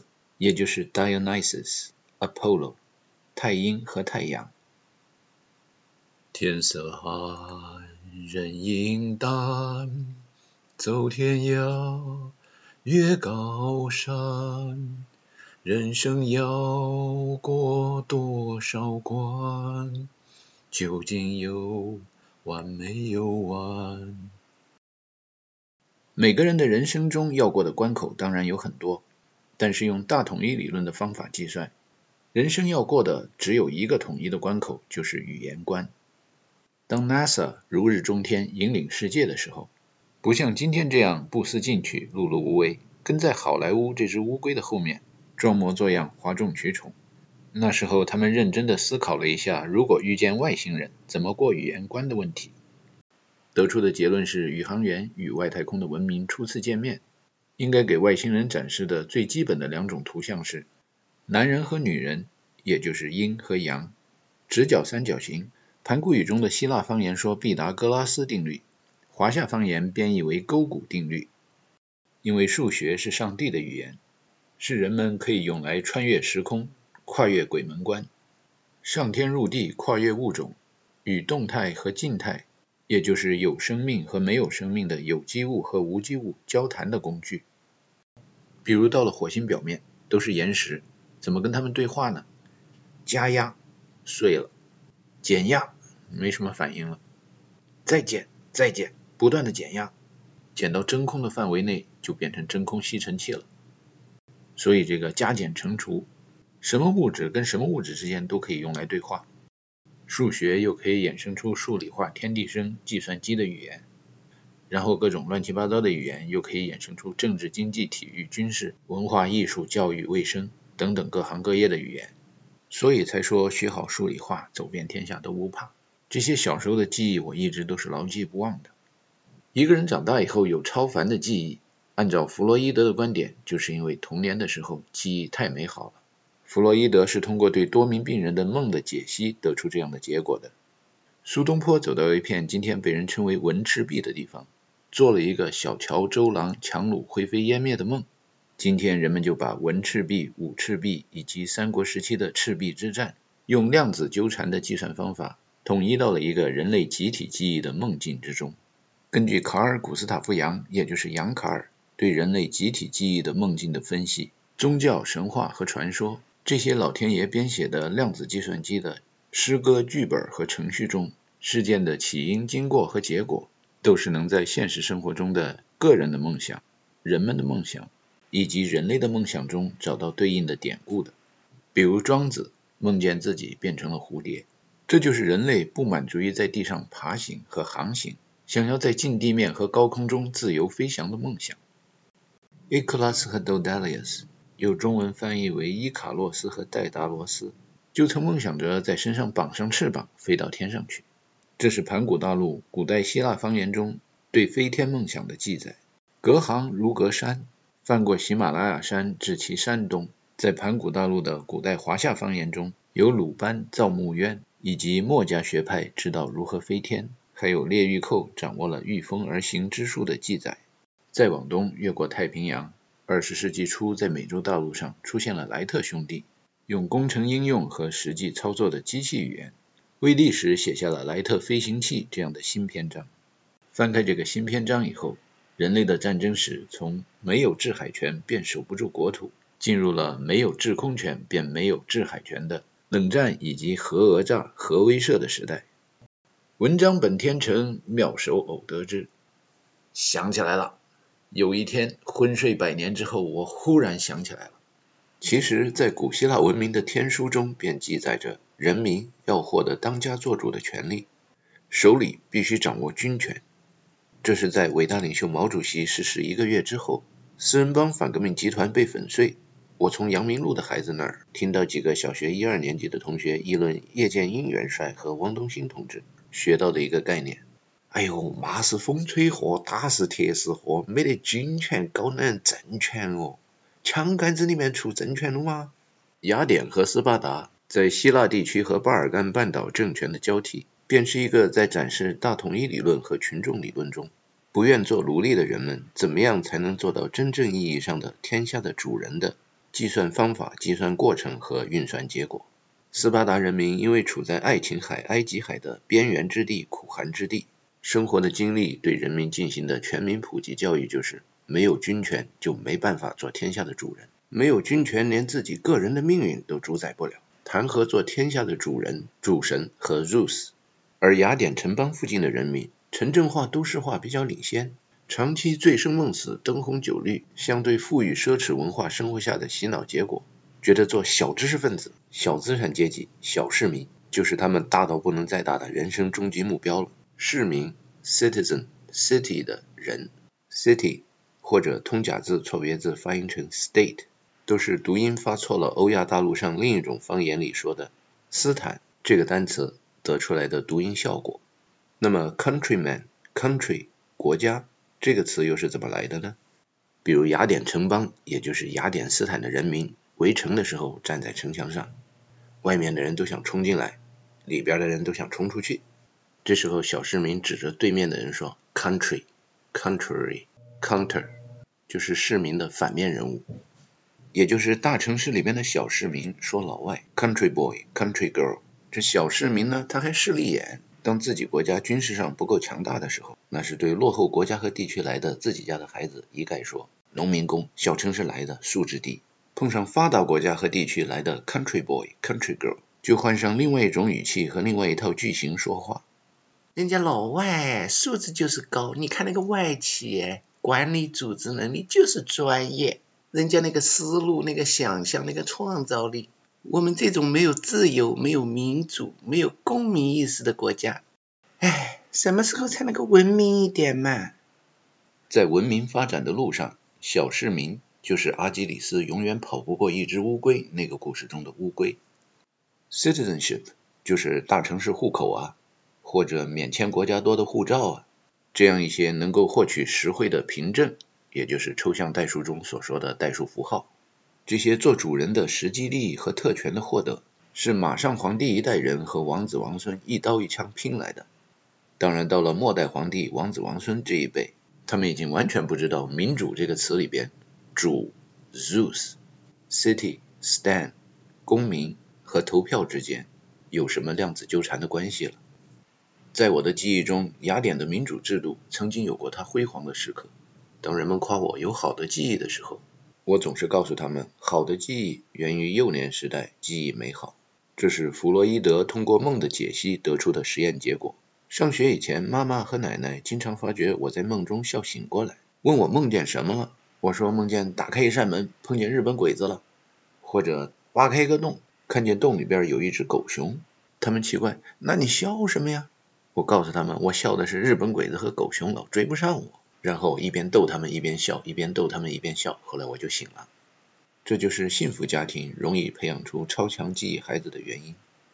老是做好梦的孩子就喜欢睡懒觉。上学以后，奶奶会告诉我，该起床上学了，赶快起来吃早饭了。好吃懒做的小我坚决抵制破坏我睡眠的行为。我回答奶奶说：“哎，再睡一下，城南小学点一个马拉就到。”以上最后一段贵阳话的方言翻译成普通话的方言就是：城南小学那一点一个马拉松就跑到了。宙斯劈雷闪电，闪电产生光子，打雷产生声子，马拉松这样的声子能够从雅典城邦的时空。穿越到二十世纪贵阳的城南，说明了在人类历史的量子编程大程序中，马拉松意义非凡。马拉松战役的参战双方是，守方当然是雅典，进攻方一般在别人家孩子的编译器中被说成是波斯。我们家的孩子在用盘古语编程的时候，给它量子叠加了许多别的名字，有一个名字叫 Archimedes，Arch Archaeology，这个发音像埃及的部分，就是古代的意思。Minid 就是美丽的，所以 Achaemenid Empire 就是古代的美丽的国家。这个古代的美丽的国家，也就是波斯呢，还有别的名字。今天英语方言里，它的国王叫 Xerxes Cyrus，国家叫 Zaxa Zaxos。反正，在盘古语的华夏方言里边，离不开塞、夏和沙三种声音，用象形字、形声字来表示。塞就是塞外、塞北的塞。夏就是夏天，夏朝的夏；沙就是沙蛮、沙漠的沙。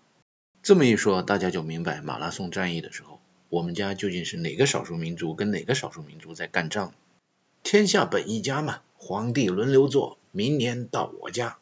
天下有德者居之，无德者食之。谁要做天下的主人，就看他有没有本事。雅典人民当时还是挺有本事的，想做天下的主人，知道得德智体全面发展，党政军三权在手。常言道：义兵旺，阴兵胜，奋兵败，贪兵死，骄兵灭。对号入座的话，雅典人民属于本土应战，而塞夏王朝的大军属于劳师远征，骄兵必败。马拉松战役谁胜谁败也就毫无悬念了。而打完仗以后，第一个跑马拉松的希腊民族英雄为什么那样牺牲了呢？据说是为了传递胜利的消息。因为古代的美丽帝国塞夏王朝是当时的超级大国，在舆论喧哗的公众心目中是必胜的。传说雅典的主和派投降派已经快要与塞人、夏人派来受降的谈判代表签订丧权辱国的卖国条约了。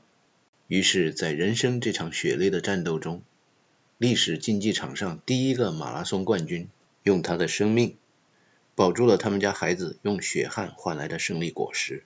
希腊字母表中第一个字母是 alpha，第二个字母叫 beta，所以 alphabet 就是西方语言的字母表的意思。在印欧语系中，据说这套语言的密码是雅利安人入侵传入的。雅利安，印第安。据说也就是古代的印度，也就是古代的美丽国塞夏人那边传过来的。原来这个 A 和 B，据说在欧亚大陆的中亚被叫做 Atman 和 Brahman，被有的编译器翻译成什么阿特曼、婆罗门，这翻译水平都不怎么样。Atman 我们，Brahman 别人们。我们家的有心人的孩子用盘古语读天书的时候都是这么理解的。在马拉松战役以后，波斯军民回到塞夏之地，痛定思痛，觉得这次失败呀，这个谁谁谁犯了不知道多少愚蠢的军事错误，以自己这么超级大国的实力，完完全全可以以逸待劳，不战而胜，用 A 制衡 B，再用 B 制衡 A。落后国家人民，他这个 A 和 B，他是手不清爽的。于是，古美丽国的塞夏人民开始在希腊地区采取拉拢斯巴达打压雅典的政策。历史学家 Thucydides 后来描写这段时间的雅典和斯巴达的历史，总结出了这么一个叫 Thucydides Trap，叫修昔底德陷阱的社会科学发展理论公式。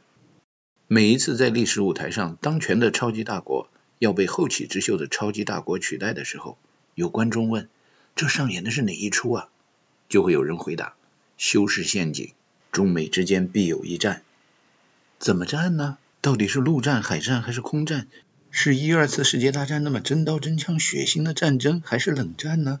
哎呦呦，你这想法也太过时了吧！都二十一世纪了，什么信社、信资、社会主义、资本主义、相对论、量子力学，这些都是昨天的理论了。现在大统一理论了，盘古大陆，那战争当然是量子的了。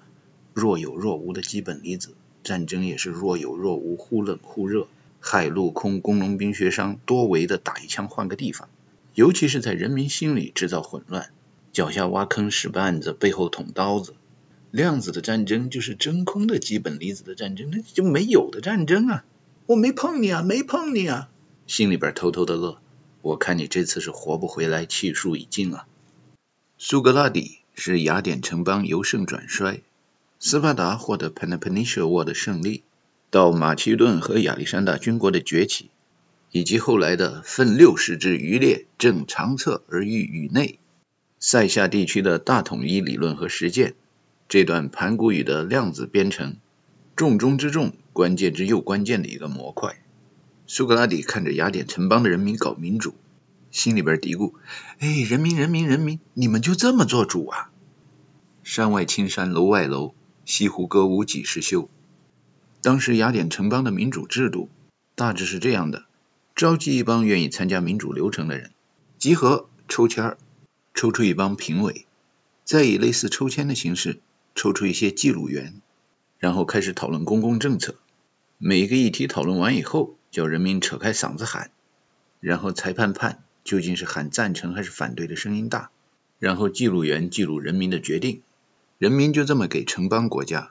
也就是 city state，也就是斯坦国当家做主了。这样的民主制度的结果是谁嗓门大，谁更擅长哗众取宠，谁就变成了大家的主人。苏格拉底觉得这样真的很危险啊！就这么一招，会表演，吸引观众，一帮小知识分子、小市民、小资产阶级，只把杭州做汴州，偏安一隅。就像后来辽宋夏金斗得欢的时候，还有一个铁木真、成吉思汗的部落，马背上的民族，正在厉兵秣马、积极备战，准备横扫欧亚呢。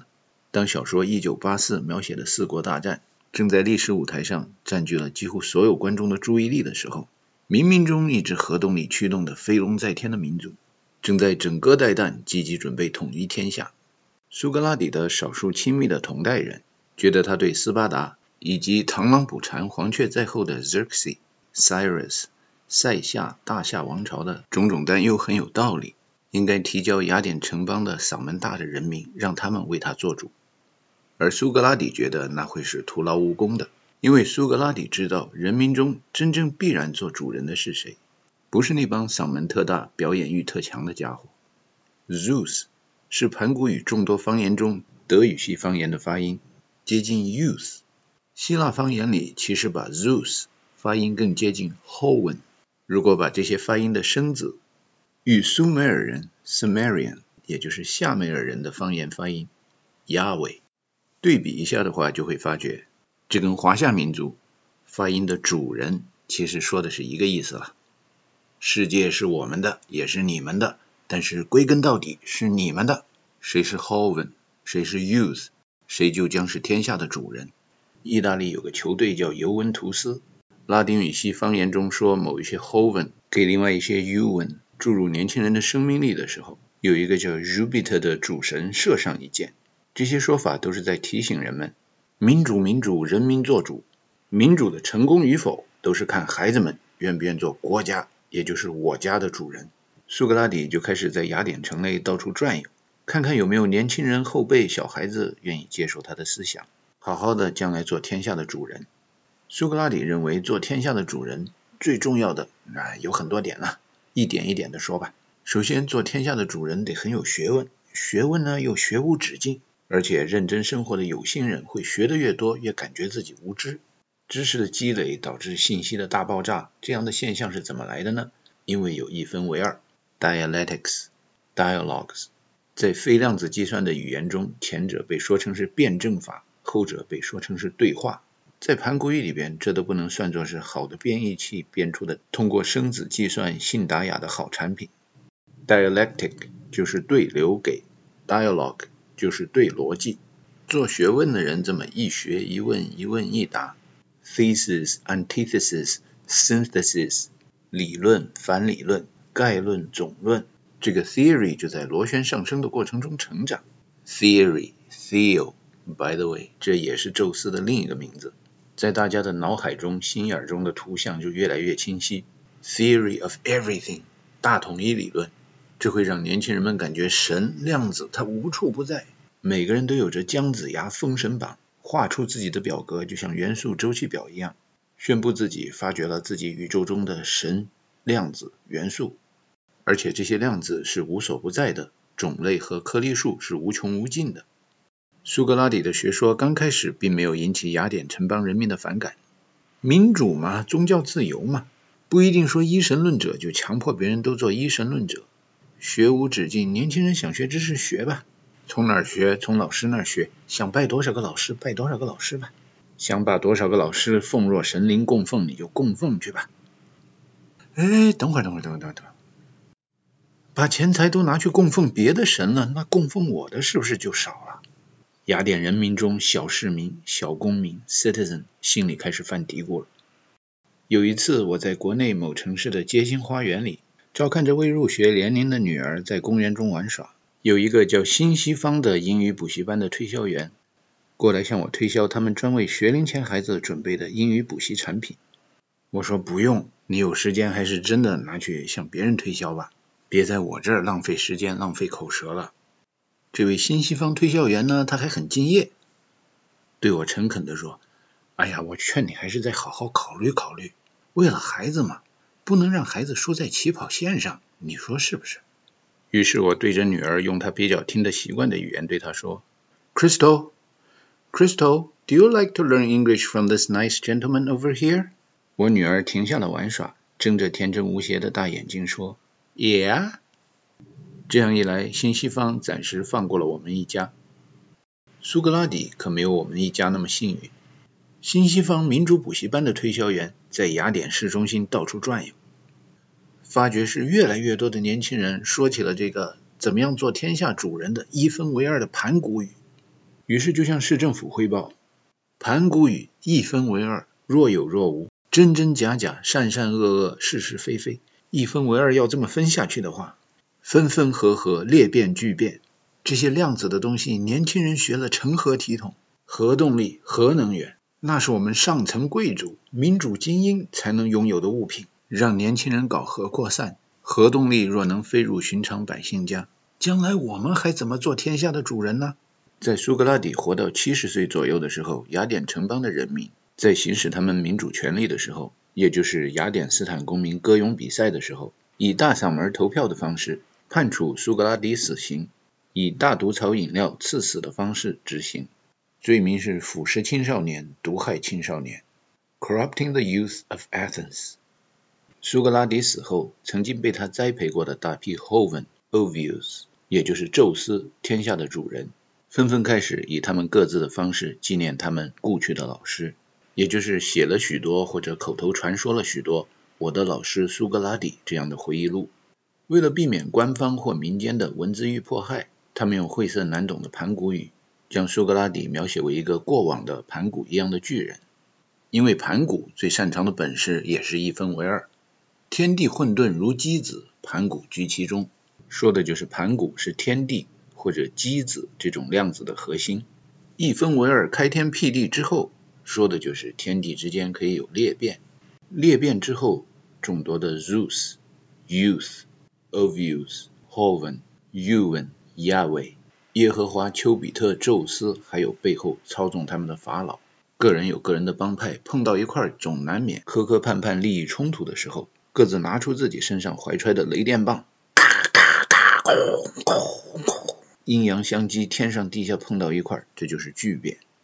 由链式反应的裂变引爆氢元素的聚变，这大概就是氢弹爆炸热核反应的过程。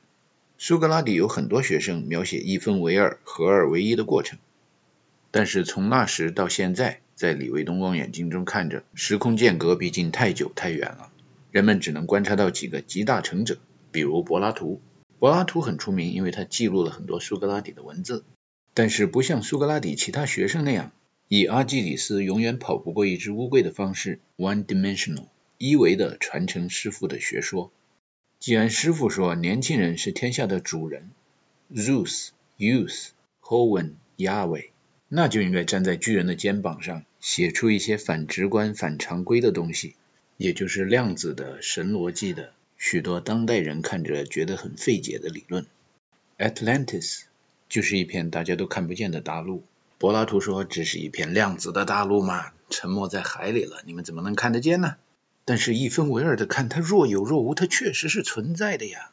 一千多年以后，有一个叫 Christopher Columbus 的人，也有人叫他哥伦布，有的方言叫 Christobal Colum，模仿尤利西斯·奥德修斯，向着世界的边缘航行，穿过 Atlantic Ocean，找到了一片所谓的新大陆。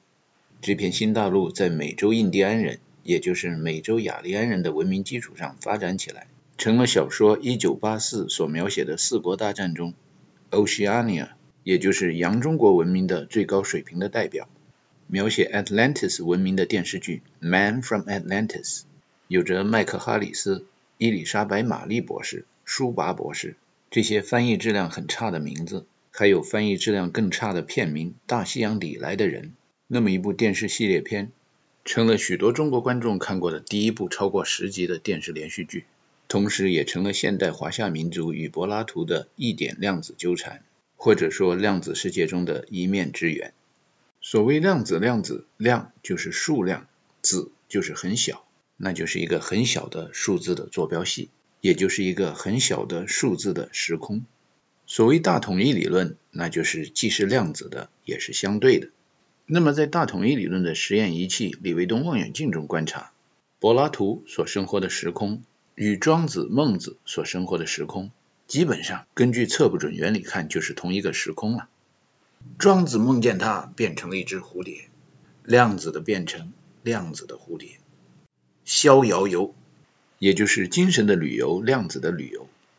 北冥有鱼，名为鲲，变成了鸟，名曰鹏。鲲鹏这种从鱼到爬行动物到恐龙到鸟类，进化了好几个能级跳跃的生物，在数字的量子的世界中，精神的世界中，遨游、梦游、神游，这都是量子时空的变换，数字的变换，矩阵的变换，坐标系的变换。柏拉图提出的精神恋爱，就是这种梦游、神游中的爱情。在量子的生命制造行业中，宙斯飞过来飞过去，这爱上一个女子，那儿爱上一个女子，一会儿变成这种生物，一会儿又变成那种生物。这里创造一个生命，那里又创造一个生命。Hercules 和 Helen 据说都是宙斯的儿子和女儿。这些都是多维宇宙中广义量子计算机的计算方法、计算过程和计算结果。但是量子的一分为二的思维，不是所有人都有。超凡脱俗的、有着量子计算功能的大脑，必须要在身边的世俗的简单思维的大脑中，学会入乡随俗，学会揣着明白装糊涂，不然就会像普罗米修斯一样，被 Demos 口诛笔伐，在传说中折磨得欲生不得，欲死不能。在现实中，Demos 小资产阶级、小知识分子、小市民、小公民对先知圣人羡慕嫉妒恨的现象。柏拉图更是有切身的体会和痛苦的回忆了。我的老师苏格拉底被 Demos 给毒死了，这才没多久呢。想到这些，柏拉图就写了一篇文章，叫《Allegory of the Cave》，是用盘古语量子计算的加码解码方法，隐晦的警告后来的有心人：当生活在没心没肺的 Demos 人民之中的时候，即使从外面的世界、将来的时空中，看见了每个普通的 Hoven、亚伟。也就是将来的普通年轻人都具有的神一样的能力和修为，千万要入乡随俗，不要随随便便的告诉身边的凡夫俗子，他们可以像神一样的生活，不然的话，轻则挨骂入狱，重则挨打送命。听了这些告诫以后，我深受启发。比如我知道用群论抽象代数和量子计算的方法，将来的孩子们再来解决一些数论遗留下来的老大难历史问题。诸如证明哥德巴赫猜想、黎曼猜想、孪生子质数猜想、本福特定律，以及理解精细结构常数的物理意义和数学意义等等等等，应该都是轻而易举，不费吹灰之力。但是没有必要到当今万户后开设的新西方数理化培训班，到处去踢馆惹事儿，踢馆闹事儿把动静弄大了，对于大统一的理论和实践于事无补。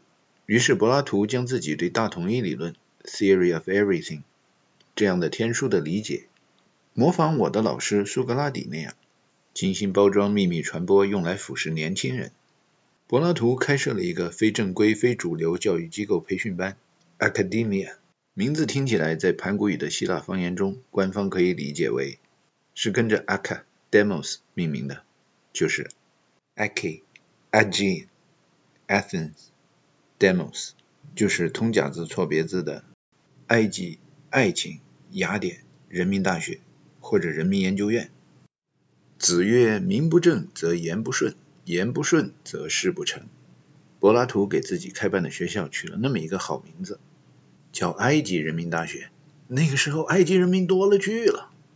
雅典的南边有这种城邦 （city-state） 斯坦，著名的叫斯巴达。斯巴达斯坦想要战胜雅典斯坦。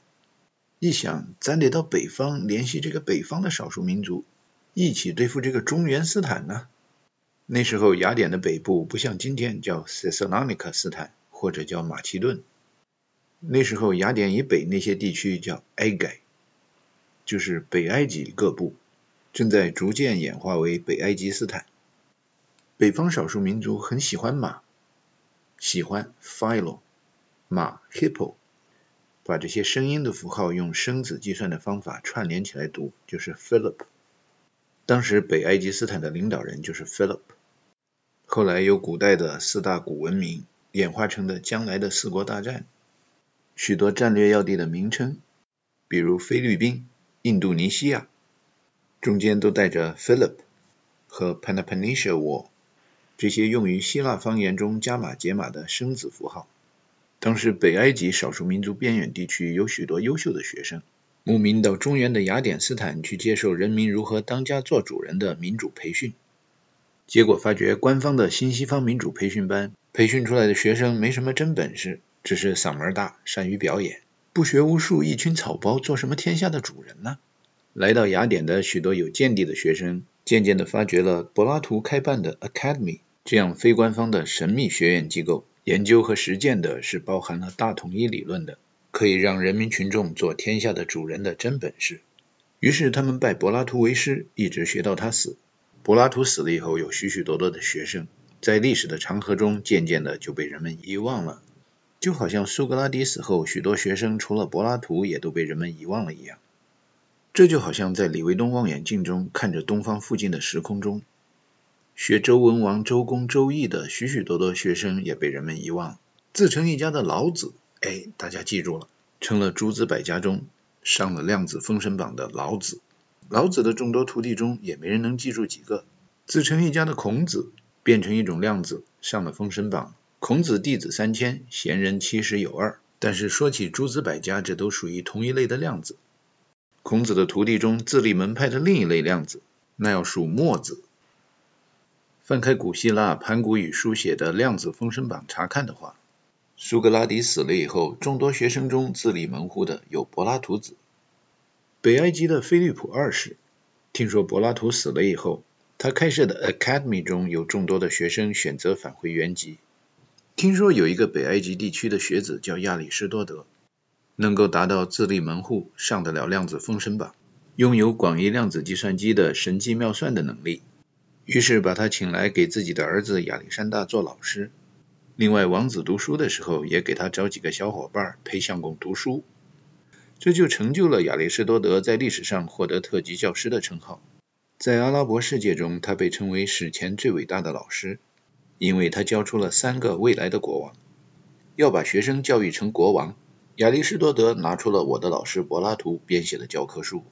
这本教科书叫《Politia》，是我的老师柏拉图记录我的老师苏格拉底和一群人讨论群体政治做的会议笔记，就像《论语》。记录孔子和他的学生讨论那样的言论，dialogue, dialectics, log 对话，一分为二的记录。Politia 这本书的中心思想非常的简单明了，容易学也容易被记住。Philosopher should be king, king should be philosopher。但是千百万年下来，却很难找到高质量的编译器，把这段语言编译成机器语言中机器们可执行的程序。这民主国家的末代皇帝们一听，philosopher should be king，king should be philosopher，这不就是雅典人民大学一帮搞哲学的人想做皇帝吗？反了你！但是亚里士多德要教的学生是一帮要做马上皇帝、开国皇帝的后辈年轻人 youth zeus hoven yawy。亚里士多德那特级教师不是白当的，那编译器质量多高啊！将 philosopher should be king。King should be philosopher，解释出了广义量子计算机可执行的盘古语的水平。首先，编译 philosopher，philo 就是 philo，有的人发音器官稍有不同，也可以翻译成 philio，就是希腊方言里孝顺的孝。读错别字通假字呢，也就是哈哈哈，笑，欢笑，玩笑，笑声的笑，微笑的笑。名词活用，笑。不仅自己看见什么都想笑，而且还要把微笑带给别人，让别人生活中尽可能的充满欢笑。一个人小时候身体发肤受之父母，不可毁伤，管好了自己，让爸爸妈妈和奶奶都很高兴，笑了。成人以后立业行道，扬名于外，以显父母，光宗耀祖，为国争光，死后以微笑面对祖先，这个让全人类百分之五十都笑了。这是长成人以后的笑，放声大笑。所以说，百善孝为先嘛。philosopher 或者阿拉伯语 falsafa，后半部分讲的是术和法，就像算术啊、语法呀。抽象的说，也就是理科和文科了。文理科加在一块儿就是 theory of everything，大统一理论。用俗话说，也就是学问、本事。孔子说，这个学本事、搞学问，那是知之不如好之，好之不如乐之。所以亚里士多德解释这个 philosopher，那就是从搞学问、学本事中找出很多乐趣的人。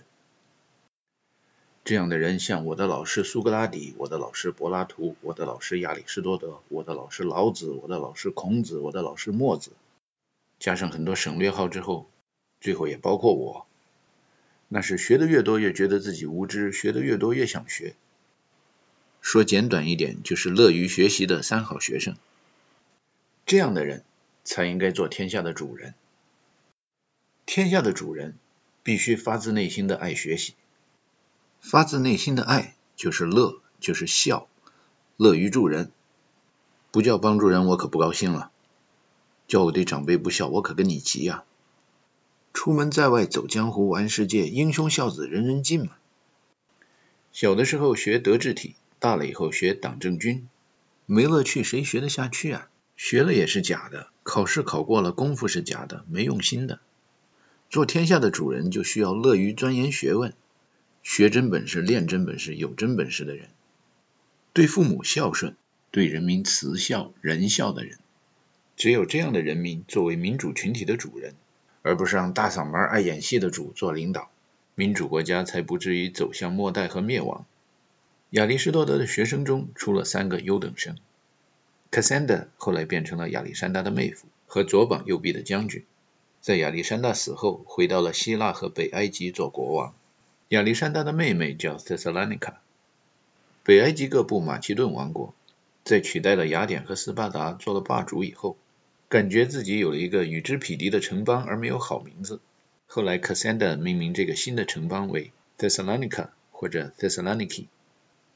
亚里士多德的另一个学生托勒密据说后来成了他的保镖和左膀右臂的将军，在亚历山大死后做了埃及的国王。他建立的托勒密王朝，在埃及的开罗以北修建了当时曾经有过一个很大的图书馆的港口城市 Alexandria。Rosetta Stone 就是托勒密王朝的遗物。更有名的埃及艳后 Cleopatra 就是托勒密王朝的末代皇帝。卡桑德和托勒密的孩子王 Alexander 应该是更加爱学习、学得更好的三好学生。听见 Philosopher should be king, king should be philosopher，然后环顾四周，放眼看世界，哇，世上那么多国家的皇帝、政商界要人，他们。这简直是不学无术的草包啊！这看这个花拳绣腿，那个花架子、绣花枕头，还有这几个国家八旗子弟，啥也没有啊！弄得我实在忍不住想说：大丈夫当如此也，必可取而代之也。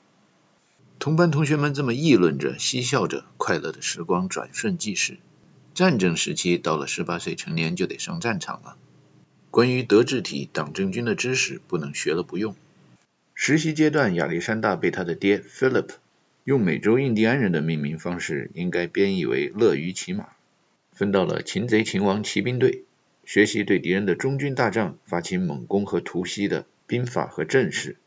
亚历山大和他的同学们也乐于骑马，有着特级教师训练的大脑，对于冲锋陷阵一学就会。过了几年，他们出师以后。跨过一条狭长的海峡 （Strait of Dardanelles），来到了今天土耳其的亚洲部分所在的 Anatolia 半岛。突然，军中爆出一条惊人的新闻：乐于骑马菲利普二世不明不白的死去了。于是亚历山大做了马其顿的国王，继续率领全军统一欧亚。军中发生了如此大的变故，那跟随的将士们中当然会有人不服的。很多人造反，说亚历山大不孝。杀了他自己的父亲，怎么能做领导呢？学过一分为二的量子理论的亚历山大，有宣传就有反宣传。孔子说：“君君臣臣，父父子子。”孟子说：“君反臣反，父反子反。”亚历山大放出话来：“乐于骑马不是他的亲生父亲，他的亲生父亲是宙斯。在他的父母 Olympius and Philip，奥林匹亚和菲利普正式结婚之前，宙斯和奥林匹亚。”就发生过精神恋爱和量子同房的关系。哎，家家有本难念的经呐，家丑不可外扬嘛。根据大统一理论的三定律：What's private should be kept private. What's public should be kept public. 亚历山大的众多将士中，用简单的算术估计一下，一个群大了，当然就有百分之五十来自幸福家庭，百分之五十来自不幸的家庭。大家一琢磨，是啊，君君臣臣父父子子，那是对幸福家庭养出来的孩子说的；君反臣反父反子反，那是对不幸家庭养大的孩子说的。亚历山大生养在一个不幸的家庭，那当然干掉他老爹是一件快乐的事了，不能说不孝啊。不干掉他老爹，简直有点对不起自己，对不起观众啊！于是同学们都鼓励亚历山大，以后在我们这个大家庭里，谁家庭关系怎么样，对父母亲人怎么样，大家心中有数，憋在心里就行了。Philosopher should be king, king should be philosopher。不能够简单的解释，而是要有很多复杂的量子叠加的多方面的解释，统一为一种解释。在军队里，philosopher should be king, king should be philosopher。就应该被解释为，有本事的人该做领导，做领导的人应该有本事，两者缺一不可呀。这两方面不管是缺了哪一方面，人民做主的人民军队就会被领导带到沟里去。你亚历山大同学在德智体各方面，大家都不能不服，所以你就给大家拿个主意怎么办吧？党叫俺干啥俺就干啥。亚历山大通过大脑中一系列抽象代数和群众理论中的量子运算以后。看见了大国崛起、统一天下的三板斧：第一斧，闷声发大财，大发战争财；第二斧，坐山观虎斗，静观战争风云变幻，看牛打死马还是马打死牛；第三斧，加入胜利者联盟参战，痛打落水狗，墙倒众人推，破鼓众人锤。在李卫东望远镜中可以看见，二十世纪中的两次世界大战中。美国是最开始那个神秘的中立国，静静的观察世界反法西斯同盟和纳粹法西斯同盟的斗争，在之前的日不落帝国，静静的观察着法国和普鲁士和沙俄之间的战争，还有蒙古汗国在欧洲观察十字军与阿拉伯卡利法国之间的斗争，同时在亚洲观察辽宋夏金之间的斗争，用的战略方针都是大国崛起的三板斧。而阿拉伯的 Caliphate 崛起的过程，也是从观察拜占庭和波斯两个军政一体的大群体牛打死马、马打死牛的战争过程中开始的。看到这儿，亚历山大觉得跟他所要实验的大统一的行动开始有点线面以及多面体的量子纠缠了。在亚历山大、亚里士多德和菲利普二世生活的时空中，希腊拥有着后来的拜占庭王国所拥有的欧洲队的参赛资格。而争取统一天下的超级大国头衔的西亚地区的参赛权，牢牢掌握在古波斯国的手中。马其顿、北埃及作为北方少数民族，草原各部，观察着希腊，也就是古埃及的爱琴海延伸部，与古波斯东西方的两大强国你来我往的厮杀，已经有日子了，不知道多少年了，起码百十年是有的吧。波斯人打雅典。著名的马拉松战争，波斯人打斯巴达，著名的 Thermopylae 三百勇士壮烈牺牲的战争，波斯人挑动斯巴达城邦与雅典城邦窝里斗，拿下盟主地位的战争 Peloponnesian War，Pelop 就是 people 写错读错错别字而成的，Nisia 就是岛的意思，Peloponnesian War 就是人民岛的战争。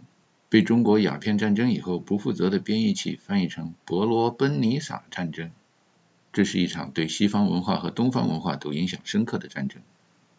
修昔底德陷阱，中美之间必有一战，这种固化思维都是从那儿来的。今天的印度尼西亚 （Micronesia）、Macronesia、Polynesia 都反映着希腊文化传到了太平洋。在人民岛战争中，斯巴达军国主义者。为了团结一切可以团结的力量，调动一切可以调动的因素，联合了雅典以北的北埃及，把军国主义政体传到了乐于骑马的北方少数民族中。在权力真空地区，权力的发展有一个特点，那就是迅速膨胀，正经百里，不飞则已，一飞冲天；不鸣则已，一鸣惊人。如同成吉思汗需要先统一草原各部，然后才能东征西讨一样。亚历山大需要先统一希腊各部，进而统一欧亚，再回马埃及，西征非洲。希腊爱琴海地区的，也就是埃及海地区的埃及各部主要分为三股势力：北面以大嗓门、好表现的民主制度的雅典城邦为首；南部以铁面无情、优胜劣汰的军国主义的斯巴达城邦为首；中部是介于其中的蒂比斯城邦 （Thebes）。这三股势力本来被乐于骑马二世拉在了一块儿，联合着要去讨伐 Persia。盘古方言里被编译成波夏人，也就是老版本编译器所说的波斯人。结果乐于骑马二世突然死亡以后，那些来自 Thebes 蒂比斯城邦的人们嚷嚷的最厉害：不干了，不干了，收工了，收工了，自由了，自由了！什么 Persia、巴夏、Bactria、Fasha，，这片地方这块房地产干我屁事儿！谁想统一这片地区，谁统一去。老子不伺候，我们回家喽！参加党政军的修身齐家治国平天下的奥林匹克竞赛，这种自由散漫的地方主义本位主义需要狠狠的治一下。于是亚历山大正好拿 Thebes 开刀，名不正则言不顺，言不顺则事不成。为了出师有名，得民心者得天下。亚历山大的宣传工具开始在爱琴海各部中指出蒂比斯这片地区的人不会为人的地方，不遵循大统一理论的地方。本来嘛，自己是自己，该怎样就怎样，万事皆空。可是这个地区的人民，男的不像男的，女的不像女的，男的怀疑自己是不是男的，女的怀疑自己是不是女的，非常的缺乏自信。缺乏自信嘛，那也就算了。有的人很自信，有的人不自信，这是个个人问题。在男女性别和关于性的问题上，What's private should be private, What's public should be public。结果这帮不男不女的人们还满大街像祥林嫂一样的去寻求同情，输出自己的道德标准，甚至以此为时尚，在社会阶层中往上爬，口诛笔伐自尊自信比较强的人们。那最后的结果还能有个好吗？社会上当然还是自尊和自信的人占多数。Look at city of Sodom and Gomorrah。做人千万不要与大自然作对，千万不要引得天怒人怨，人神共愤。在舆论和民心所向转变了以后，亚历山大的军队轻松地攻下了蒂比斯城邦，然后把这个城邦变成了今天废墟性质的旅游景点。国内热身赛很成功以后，亚历山大率领军队出征西亚，没走多久来到一个叫 Gordia 的古代王国。这个王国还有一个古代的名字叫 Phrygia。最有名的国王是开国不久以后继任的 Midas。国王 Midas 为了提高人民的生活水平，当然私下里也就是贪得无厌了，一直对微观原子层面的化学反应比较感兴趣。钻研了很久，寻找富国利民的真理以后，终于实验成功了点金术。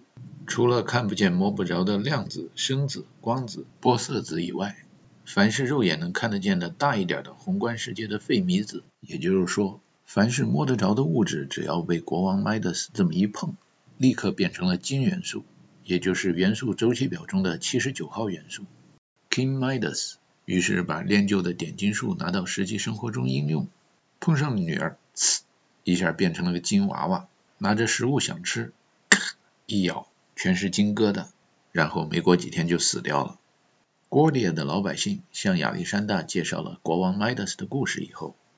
亚历山大领悟到了走江湖的时候，这个硬行流通的硬通货币，表面形式可以有很多种，但是真正靠得住的是量子的，若有若无、看不见摸不着的功能货币，也就是力乘以距离，这是能量单位 （energy），国际度量衡单位焦耳，盘古大陆民间俗称卡路里。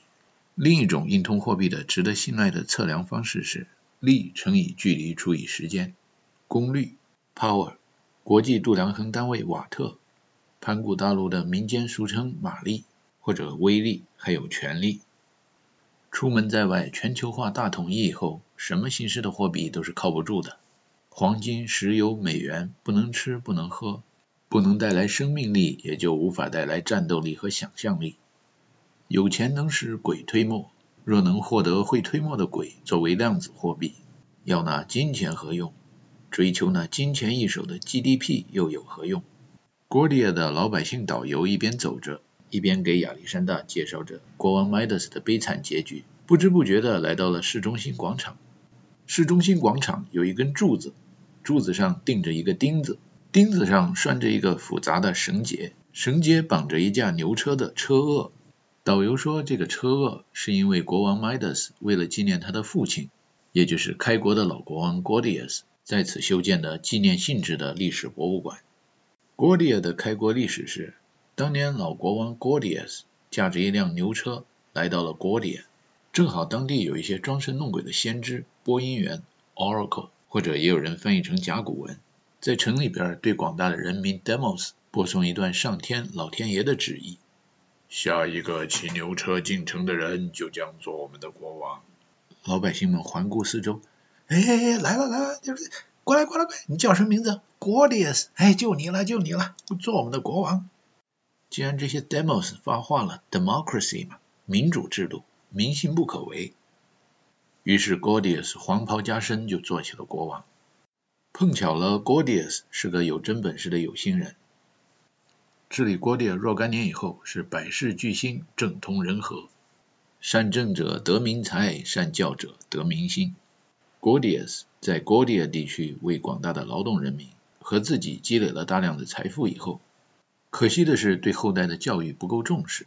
后来国王 Midas 成了一败家子，像土豪一样把 Gordia 装点的到处都是黄金，结果这个地方的人民没法活下去了。没有工农业，只有旅游行业和服务行业。社会动荡，经济不稳定，民心浮动，无农不稳，无商不富，怎么办呢？群众生活有困难，找党啊！在公元前三百多年的时空中，国地地区找党找政委，那意思就是去找先知 Oracle。国地的先知 Oracle 精神领袖，装神弄鬼捣鼓了一番之后说：国地市中心广场那个绳结。谁要是能够解开让拴着的牛车掉在地上的话，谁就能成为亚洲的主人。这么一来，Gordia 成了一个旅游热点，亚欧非的游客都想来这儿解这个 Gordian Knot。但是那个绳结太复杂了，过了很多很多很多年，没人能解开。于是 Godia 的经济又起起伏伏的小规模复苏了一段。亚历山大听了 Gordian Knot 的来龙去脉以后，高兴坏了。拔出佩剑，快刀斩乱麻，咔的一下，绳结算不算解开了？这个且不论，但是车轭拉车的架子全掉在地上了。Gordia 的人民欢呼雀跃，Gordian Knot 被解开了，新的亚洲之主出现了。这个新的主人，宙斯、Youth、Theos、Obvious、Hoen、Yowen、Yahweh、Ruby、Jupiter。从天上下凡来到了人间的消息，很快向东方传播。东方红，太阳升。东方的愚昧、蒙昧、受蒙蔽的人民欢欣鼓舞，救世主大救星来啦！从爱琴海到喜马拉雅山，这片包括古波斯人，今天称为伊朗人，也就是雅利安人和印第安人、印度人的阿基米尼国。也就是古代美丽国正在发生国王与亲王之间的兄弟相残的窝里斗，人民生活在水深火热之中，Demos 民不聊生，智能之士私得明君。于是亚历山大挥师东进，汤武革命顺天应人，有着 Gordian Knot 那样的成语典故衬语相助，亚历山大很快就成功的挥起了大国崛起的第三板斧。自古皆有死，民无信不立。在东征路上的广大人民，既然相信亚历山大是大救星、救世主，那么亚历山大的到来就是胜利者的到来。东征的战争就变成了痛打落水狗，广大人民墙倒众人推，破鼓众人锤的改变命运的机会。亚历山大心里边偷偷的乐，哎呀，人民都以为我是神了，那就接着装吧。有记者问他。山大国王，你这个打胜仗的秘诀是什么？亚历山大第一反应就是想说，那就是因为我是神呐。但骗人不能那么太直接，高明的骗子得这样说：我不惧怕一只羊领着一群狮子的军队，但是我会惧怕一只狮子领着一群羊的军队。记者们当时就记下来，经典呐，经典呐，一个个的捧亚历山大的臭脚。有勇气的领导多重要啊！这就是领导艺术，战神啊，就是不一样。这些战地报道传回后方，传到希腊，传到雅典。亚历山大的老师亚里士多德，自从把乐于骑马的公子和他的陪相公读书的同学们打发走了以后，觉得待在北埃及还是信息闭塞了一点，不利于做学无止境的学术研究，于是离开了马其顿 （Macedonia） 地区，搬到了雅典办学，从事教育工作。看见亚历山大关于指挥员和战斗员、狮子和羊的评论，怕引起正在教的学生们的误解，于是告诉他们说，亚历山大其实不是什么神，其实也就是跟大家一样的一个小屁孩。当然，这些话不要到外面去说了。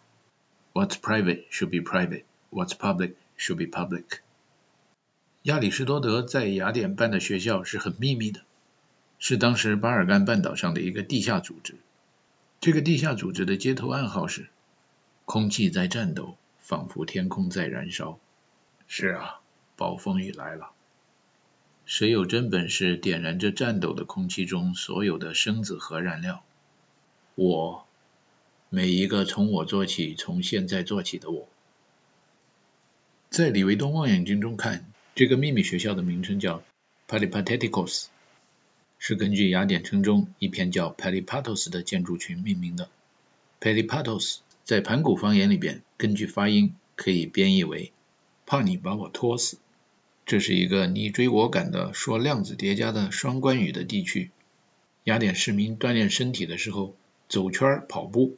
会走上这段圆形的街道，peripatos, peri, perimeter, peripheral, pi 圆周率三百六十度。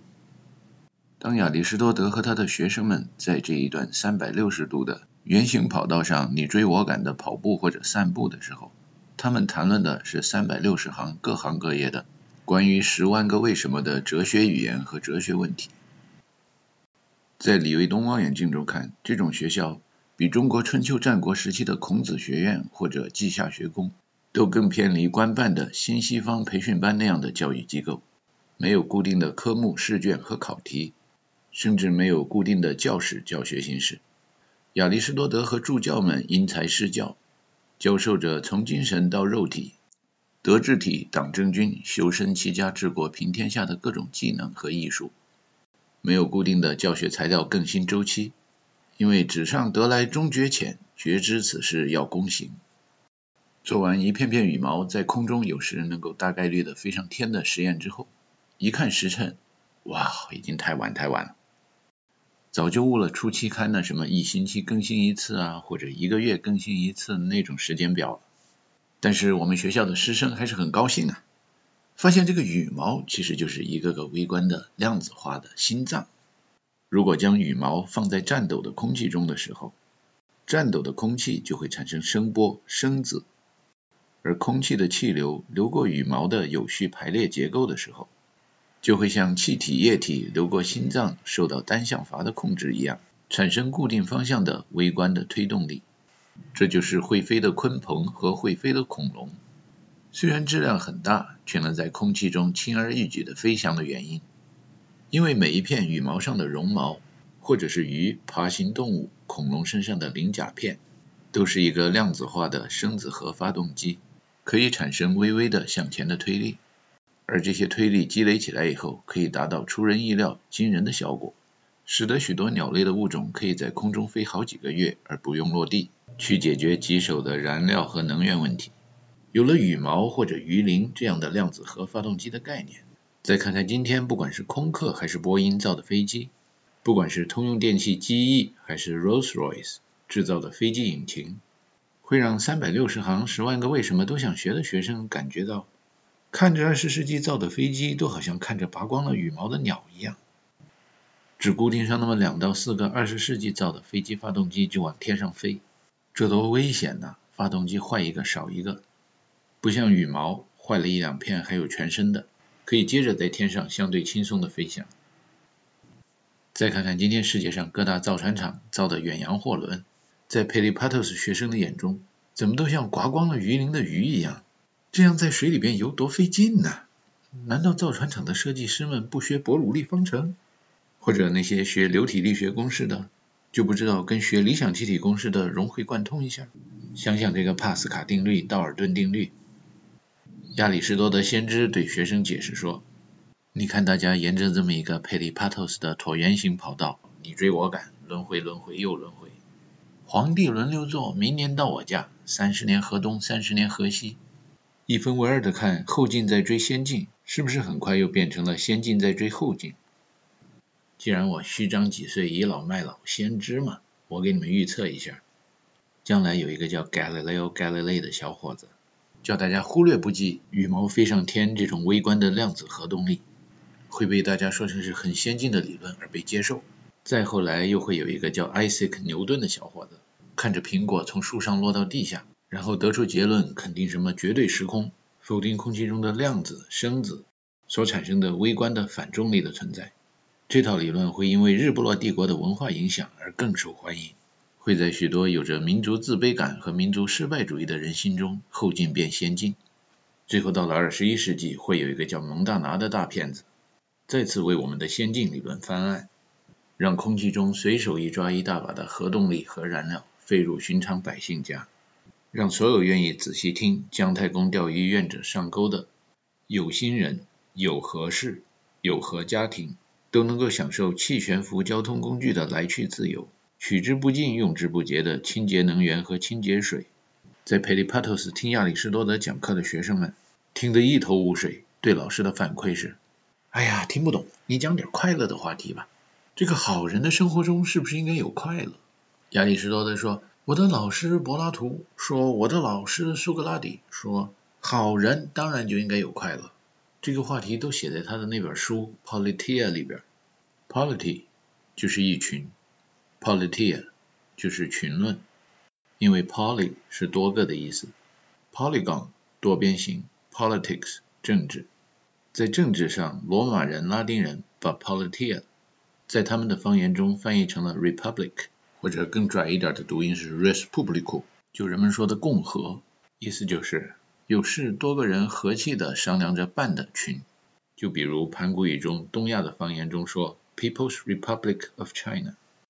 和 Republic of China 可以理解为很多中国人和气的商量着办事情的群。Politia 或者 Republic 这本书里边说，在这样的群里边，除了有本事的人应该做领导，做领导的人应该有本事。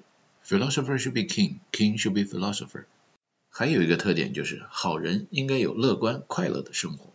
有人问苏格拉底：“好人一定生活的很快乐吗？我看着很多人很好，他他们生活的就很忧心忡忡，烦心事一桩接着一桩的来呀，像像范仲淹什么什么，先天下之忧而忧，后天下之乐而乐。”苏格拉底将这种杠精立刻打住。范仲淹他是生活在一个共和国里边吗？共和，共同相处，和和气气；民主，人民都当家做主，享受皇帝的幸福生活。也要承担黄袍加身的重大责任。有一个城市叫美丽的城市 Callipolis。Calli 在希腊方言里边就是美丽的意思。引发特洛伊战争的金苹果上面刻的字就是 Callisti。编译器说给世界最美丽的女人，实际操作起来苹果上空间有限，只能刻尽量少的几个声波声子的频率符号。Califa Caliphate 阿拉伯方言中说卡利法哈利法。指的是心灵美的先知的学徒，也就是先知的接班人，阿拉伯卡利法国的统治者，California，卡利法的土地，美国的一个美丽的州，墨西哥的一个美丽的海湾。Polis 是从 Policy 同一个词头衍生来的，就是城市的意思，像什么 Indianapolis，Annapolis。反正苏格拉底说的这个 Callipolis 可以是在四国大战中任何一片土地上任何一个美丽的城市，是一个共和的，也就是大家共同的和平的相处的群的所在地。有的人很悲观，成天说啊完了完了完了，我们没有将来了，我们的将来会变得越来越糟啊！我抗议，我抗议，我抗议，抗议，抗议，抗议，抗议！这样的人能是好人吗？而共同相处的时候，另外一些人比较乐观。出了点什么事，他们就说：“哎，这这算什么事啊？大事化小，小事化了。啊，哎，咱一起干点什么？这样的人能不是好人吗？”总结的时候，苏格拉底在群众之中用群众理论，也就是大同一理论的计算方法，计算出来的结果是：对将来悲观的人会有一个悲惨的将来，对将来乐观的人会有一个快乐的将来，不然没法达到好人有好报，恶人有恶报这样的 Callipolis 的公平正义的目的地的效果。所以他把做将来天下主人的希望寄托在将来一代的身上。后来被定了一个腐蚀青少年的罪，处死了，享年七十有余，流芳千古，成了圣人。亚里士多德给他的学生们介绍了这一段的群论运算，学生们不觉得很有趣，讨论起了亚历山大最近解开 Gordian knot 那样的举动，用群众理论的多维量子计算怎么解释？亚里士多德解释这是正宗的本门一分为二的功夫，经典的简单的数学，解题的时候总是。用已知条件，通过新西方数学培训班教授的解题方法，求解未知的答案。可是，正如很久很久以后将会出现的 Evarist Galois 那个决斗死掉的青年数学家，亚历山大的解题方法是从答案、解题方法反方向的再看到已知条件。首先看求解的答案需要具备什么样的性质。有时候从已知条件到答案是有路径可循的。有的时候，从已知到答案是没有求解的路径方法可循的。亚历山大看见了 Gordian knot，立刻意识到了走前人的老路是没法解这个结的。正像 Evarist Galois 认识到了用数论的经典方法，从已知求未知，对于一元四次以上的方程是不一定有路径、有求解的方法的。No answer is an answer，就像 Nobody Somebody 一样。比 Evarist Galois 更进一步，亚历山大发现，如果不走经典解绳结的老路的话，要得到使牛车轭落地的答案，其实成功的路不止一条。可以快刀斩乱麻，也可以把木桩上系绳子的钉子拔下来。这就是量子计算机能够解决一些经典的传统计算机不能解决的问题的原因。因为量子计算机能够思维的许多维。建立在传统经典数学基础上的电子计算机是没有的。在 p e l i p a t o s 的年轻人们对 Gordian knot 或者对亚历山大一批学长们驰骋疆场的大统一理论的实习经历更加向往。再说也害怕老跟着亚里士多德这样的老师，怕你把我拖死。不少人随军东征，成了传播希腊文化的哲学家。亚里士多德与亚历山大传说有少量的政见不合。但是总的来说，与亚历山大成就了一段师生佳话，师生之间相互影响、相互支持，关系一直是不错的。在亚历山大病死以后不久，亚里士多德也离开了雅典，回到了马其顿地区，离开了人间。在亚里士多德活着的时候，由于他开办的学校多是秘密组织，官方教育机构和公众对他的言论知道的并不多。后来他的作品也大部分遗失。但是就他留下来的作品看，已经是一个很高产、很高产的高产作家了。他留下的重要作品包括《Theoretics》、《Politics》、《Ethics》，是关于 Theo、Polity 和 Ether 的。这些重要作品大致解释了在希腊方言中对重要是怎么理解的。重要有三种，就好像一个金字塔上的石头，塔顶、塔尖上的石头。Theo，也可以说 critical、crucial、democracy。金字塔的底座的石头，铺路石、垫脚石，demos、ether、essential。金字塔中间的石头，polity、public、important、imperial。这就是在说一分为二，合二为一，一生二，二生三，三位一体。Father, Son and Holy Ghost。天人地神人鬼，谁都不好惹。Democracy, demo 和 crucial 的神和鬼，老人与小孩那都是家里的老皇帝和小皇帝。中间的人，青年人、壮年人，important, imperial，那是在生活中打拼的军国主义者。Imperial 是古代欧洲军队中传令用的工具。就好像中国古代军队中传令用的虎符一样，所以 emperor 是能够调兵遣将的人。近代中国的编译器中把 empire 翻译成帝国其实是不恰当的，都应该翻译成军国。亚历山大出征西亚的便是这样一支军国。帝国是要给人民生活带来幸福的，比如三皇五帝，带来新的生产形式和生活方式，民悦之，始望天下。三皇五帝是德智体中带来更多的德育和智育，而亚历山大的马其顿军国在亚洲带来的更多的是体育，或者说除了体育，别的东西被人记住的很少。用抽象代数的语言总结，亚历山大在体育比赛的时候喜欢采用的阵型是双轨拍门式，也就是伸出左膀右臂两个方阵中的一个，先对敌方进行试探性侦察性的攻击。当对方开始应战以后，亚历山大仔细观察对方调兵遣将的结合部，然后带上从父亲乐于骑马二世传承下来的战术打法和擒贼擒王骑兵队。猛攻敌方的中军带头部位，几次胜仗打下来，最后 Darius the Third 被自己的表兄弟给杀了，人头献上。亚历山大一看，哎呀，你怎么把你表兄弟给杀了？窝里豆啊，丑陋的波斯人呐！来人呐，把这个丑陋的波斯人给砍了。为此，亚历山大又做了一件得民心的事，随后继续东征，传说打到了印度和阿富汗。哎呀，这个地方山太高了。Gordian knot，那个谶语说做亚洲的主人，亚洲大概也就那么大吧。欧洲的史学家，比如 Plutarch，记录的亚历山大时从未败过。宙斯的儿子怎么会打败仗呢？大概也就是爬山爬累了，不想打了。后来回到巴比伦地区得了伤寒或者疟疾死了。山在欧洲方言里边叫 mountain，montania，montana，山。快马加鞭未下鞍，今回首离天三尺三。山，翻江倒海卷巨澜，奔腾急，万马战犹酣。山，刺破青天恶未残，天欲坠，赖以助其干。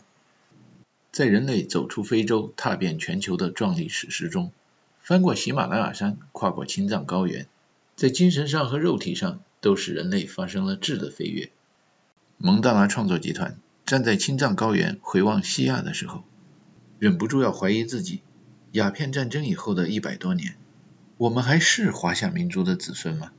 居然有人因为欧洲某些半瓶醋的考古学家提到中国的夏朝不存在，竟会跟着去捧他们的臭脚。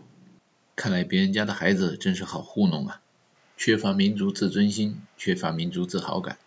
充满了自卑感和失败主义，偏安一隅，妄自菲薄，还不容易糊弄吗？夏其实是一片很大很大的地方。近代伊朗的国王仍然称作 Shah，印度有很多人姓夏，蒙古人所信的神长生天叫腾格里，也叫 Sham 沙满。英语里边太阳叫 Sun，农历也叫夏历，天热了。中国人叫夏天。中国古代有西夏王朝，今天有宁夏自治区。大禹的家乡，古书记载在四川。西藏西北西方读作西。古代丝绸之路上有大夏。中国人在对自己的文化自信心处于最低谷的时候，想要废除汉字，引进的拼音。说到西亚这片地区，同学们跟我读西亚夏。至于夏朝的实物考古，到底要找的是户口本、护照，还是书法字帖什么的？哦，那玩意儿以前没有，啊，不符合年代不找。那么要找宫殿、房子，你怎么知道人家不是游牧民族？大禹治水，三顾家门而不入。即使不游牧了，人治水了，做了建筑工人，那工棚长什么样咱也不知道啊，它能不能保存下来更值得怀疑了。咱们华夏民族。只不过是从青藏高原上雪山滑着雪滑下来的夏民族，或者小时候梦里梦见日本人说我小海，你得狡猾狡猾的。咱就是那从西亚走出伊甸园，吃了无花果树上的无花果，有智慧，善于虚假，狡猾狡猾的华夏民族。当然，对外用盘古语的官方语言得说的好听一点，我们是华而不实，同时又朴实无华。具有这样量子思维的华夏民族，过了三百六十行的语言关以后，尤其是过了数学的语言关以后，再观察一下笛卡尔坐标系，如果已知 x 轴，要求解负 x 轴在哪儿，得到的答案是就在其中，反一个方向，一分为二。以同样的逻辑求解 y 负 y z 负 z t 负 t 省略号 m 负 m 省略号 f 负 f。很快我们就会得到答案，知道反物质的宇宙在哪儿。如何在日常生活中获得反重力？我们还可以推导出多维的广义量子计算机的坐标系，应该是类似爆炸形状的，符合帕斯卡定律的理想气体。广义量子计算机不会再需要什么芯片，需要的就是简单的心、心脏、核心，不再会是用硅那样的材料制成的产品。而是用气体、液体、纤维和管道制成的黑物质和灰物质。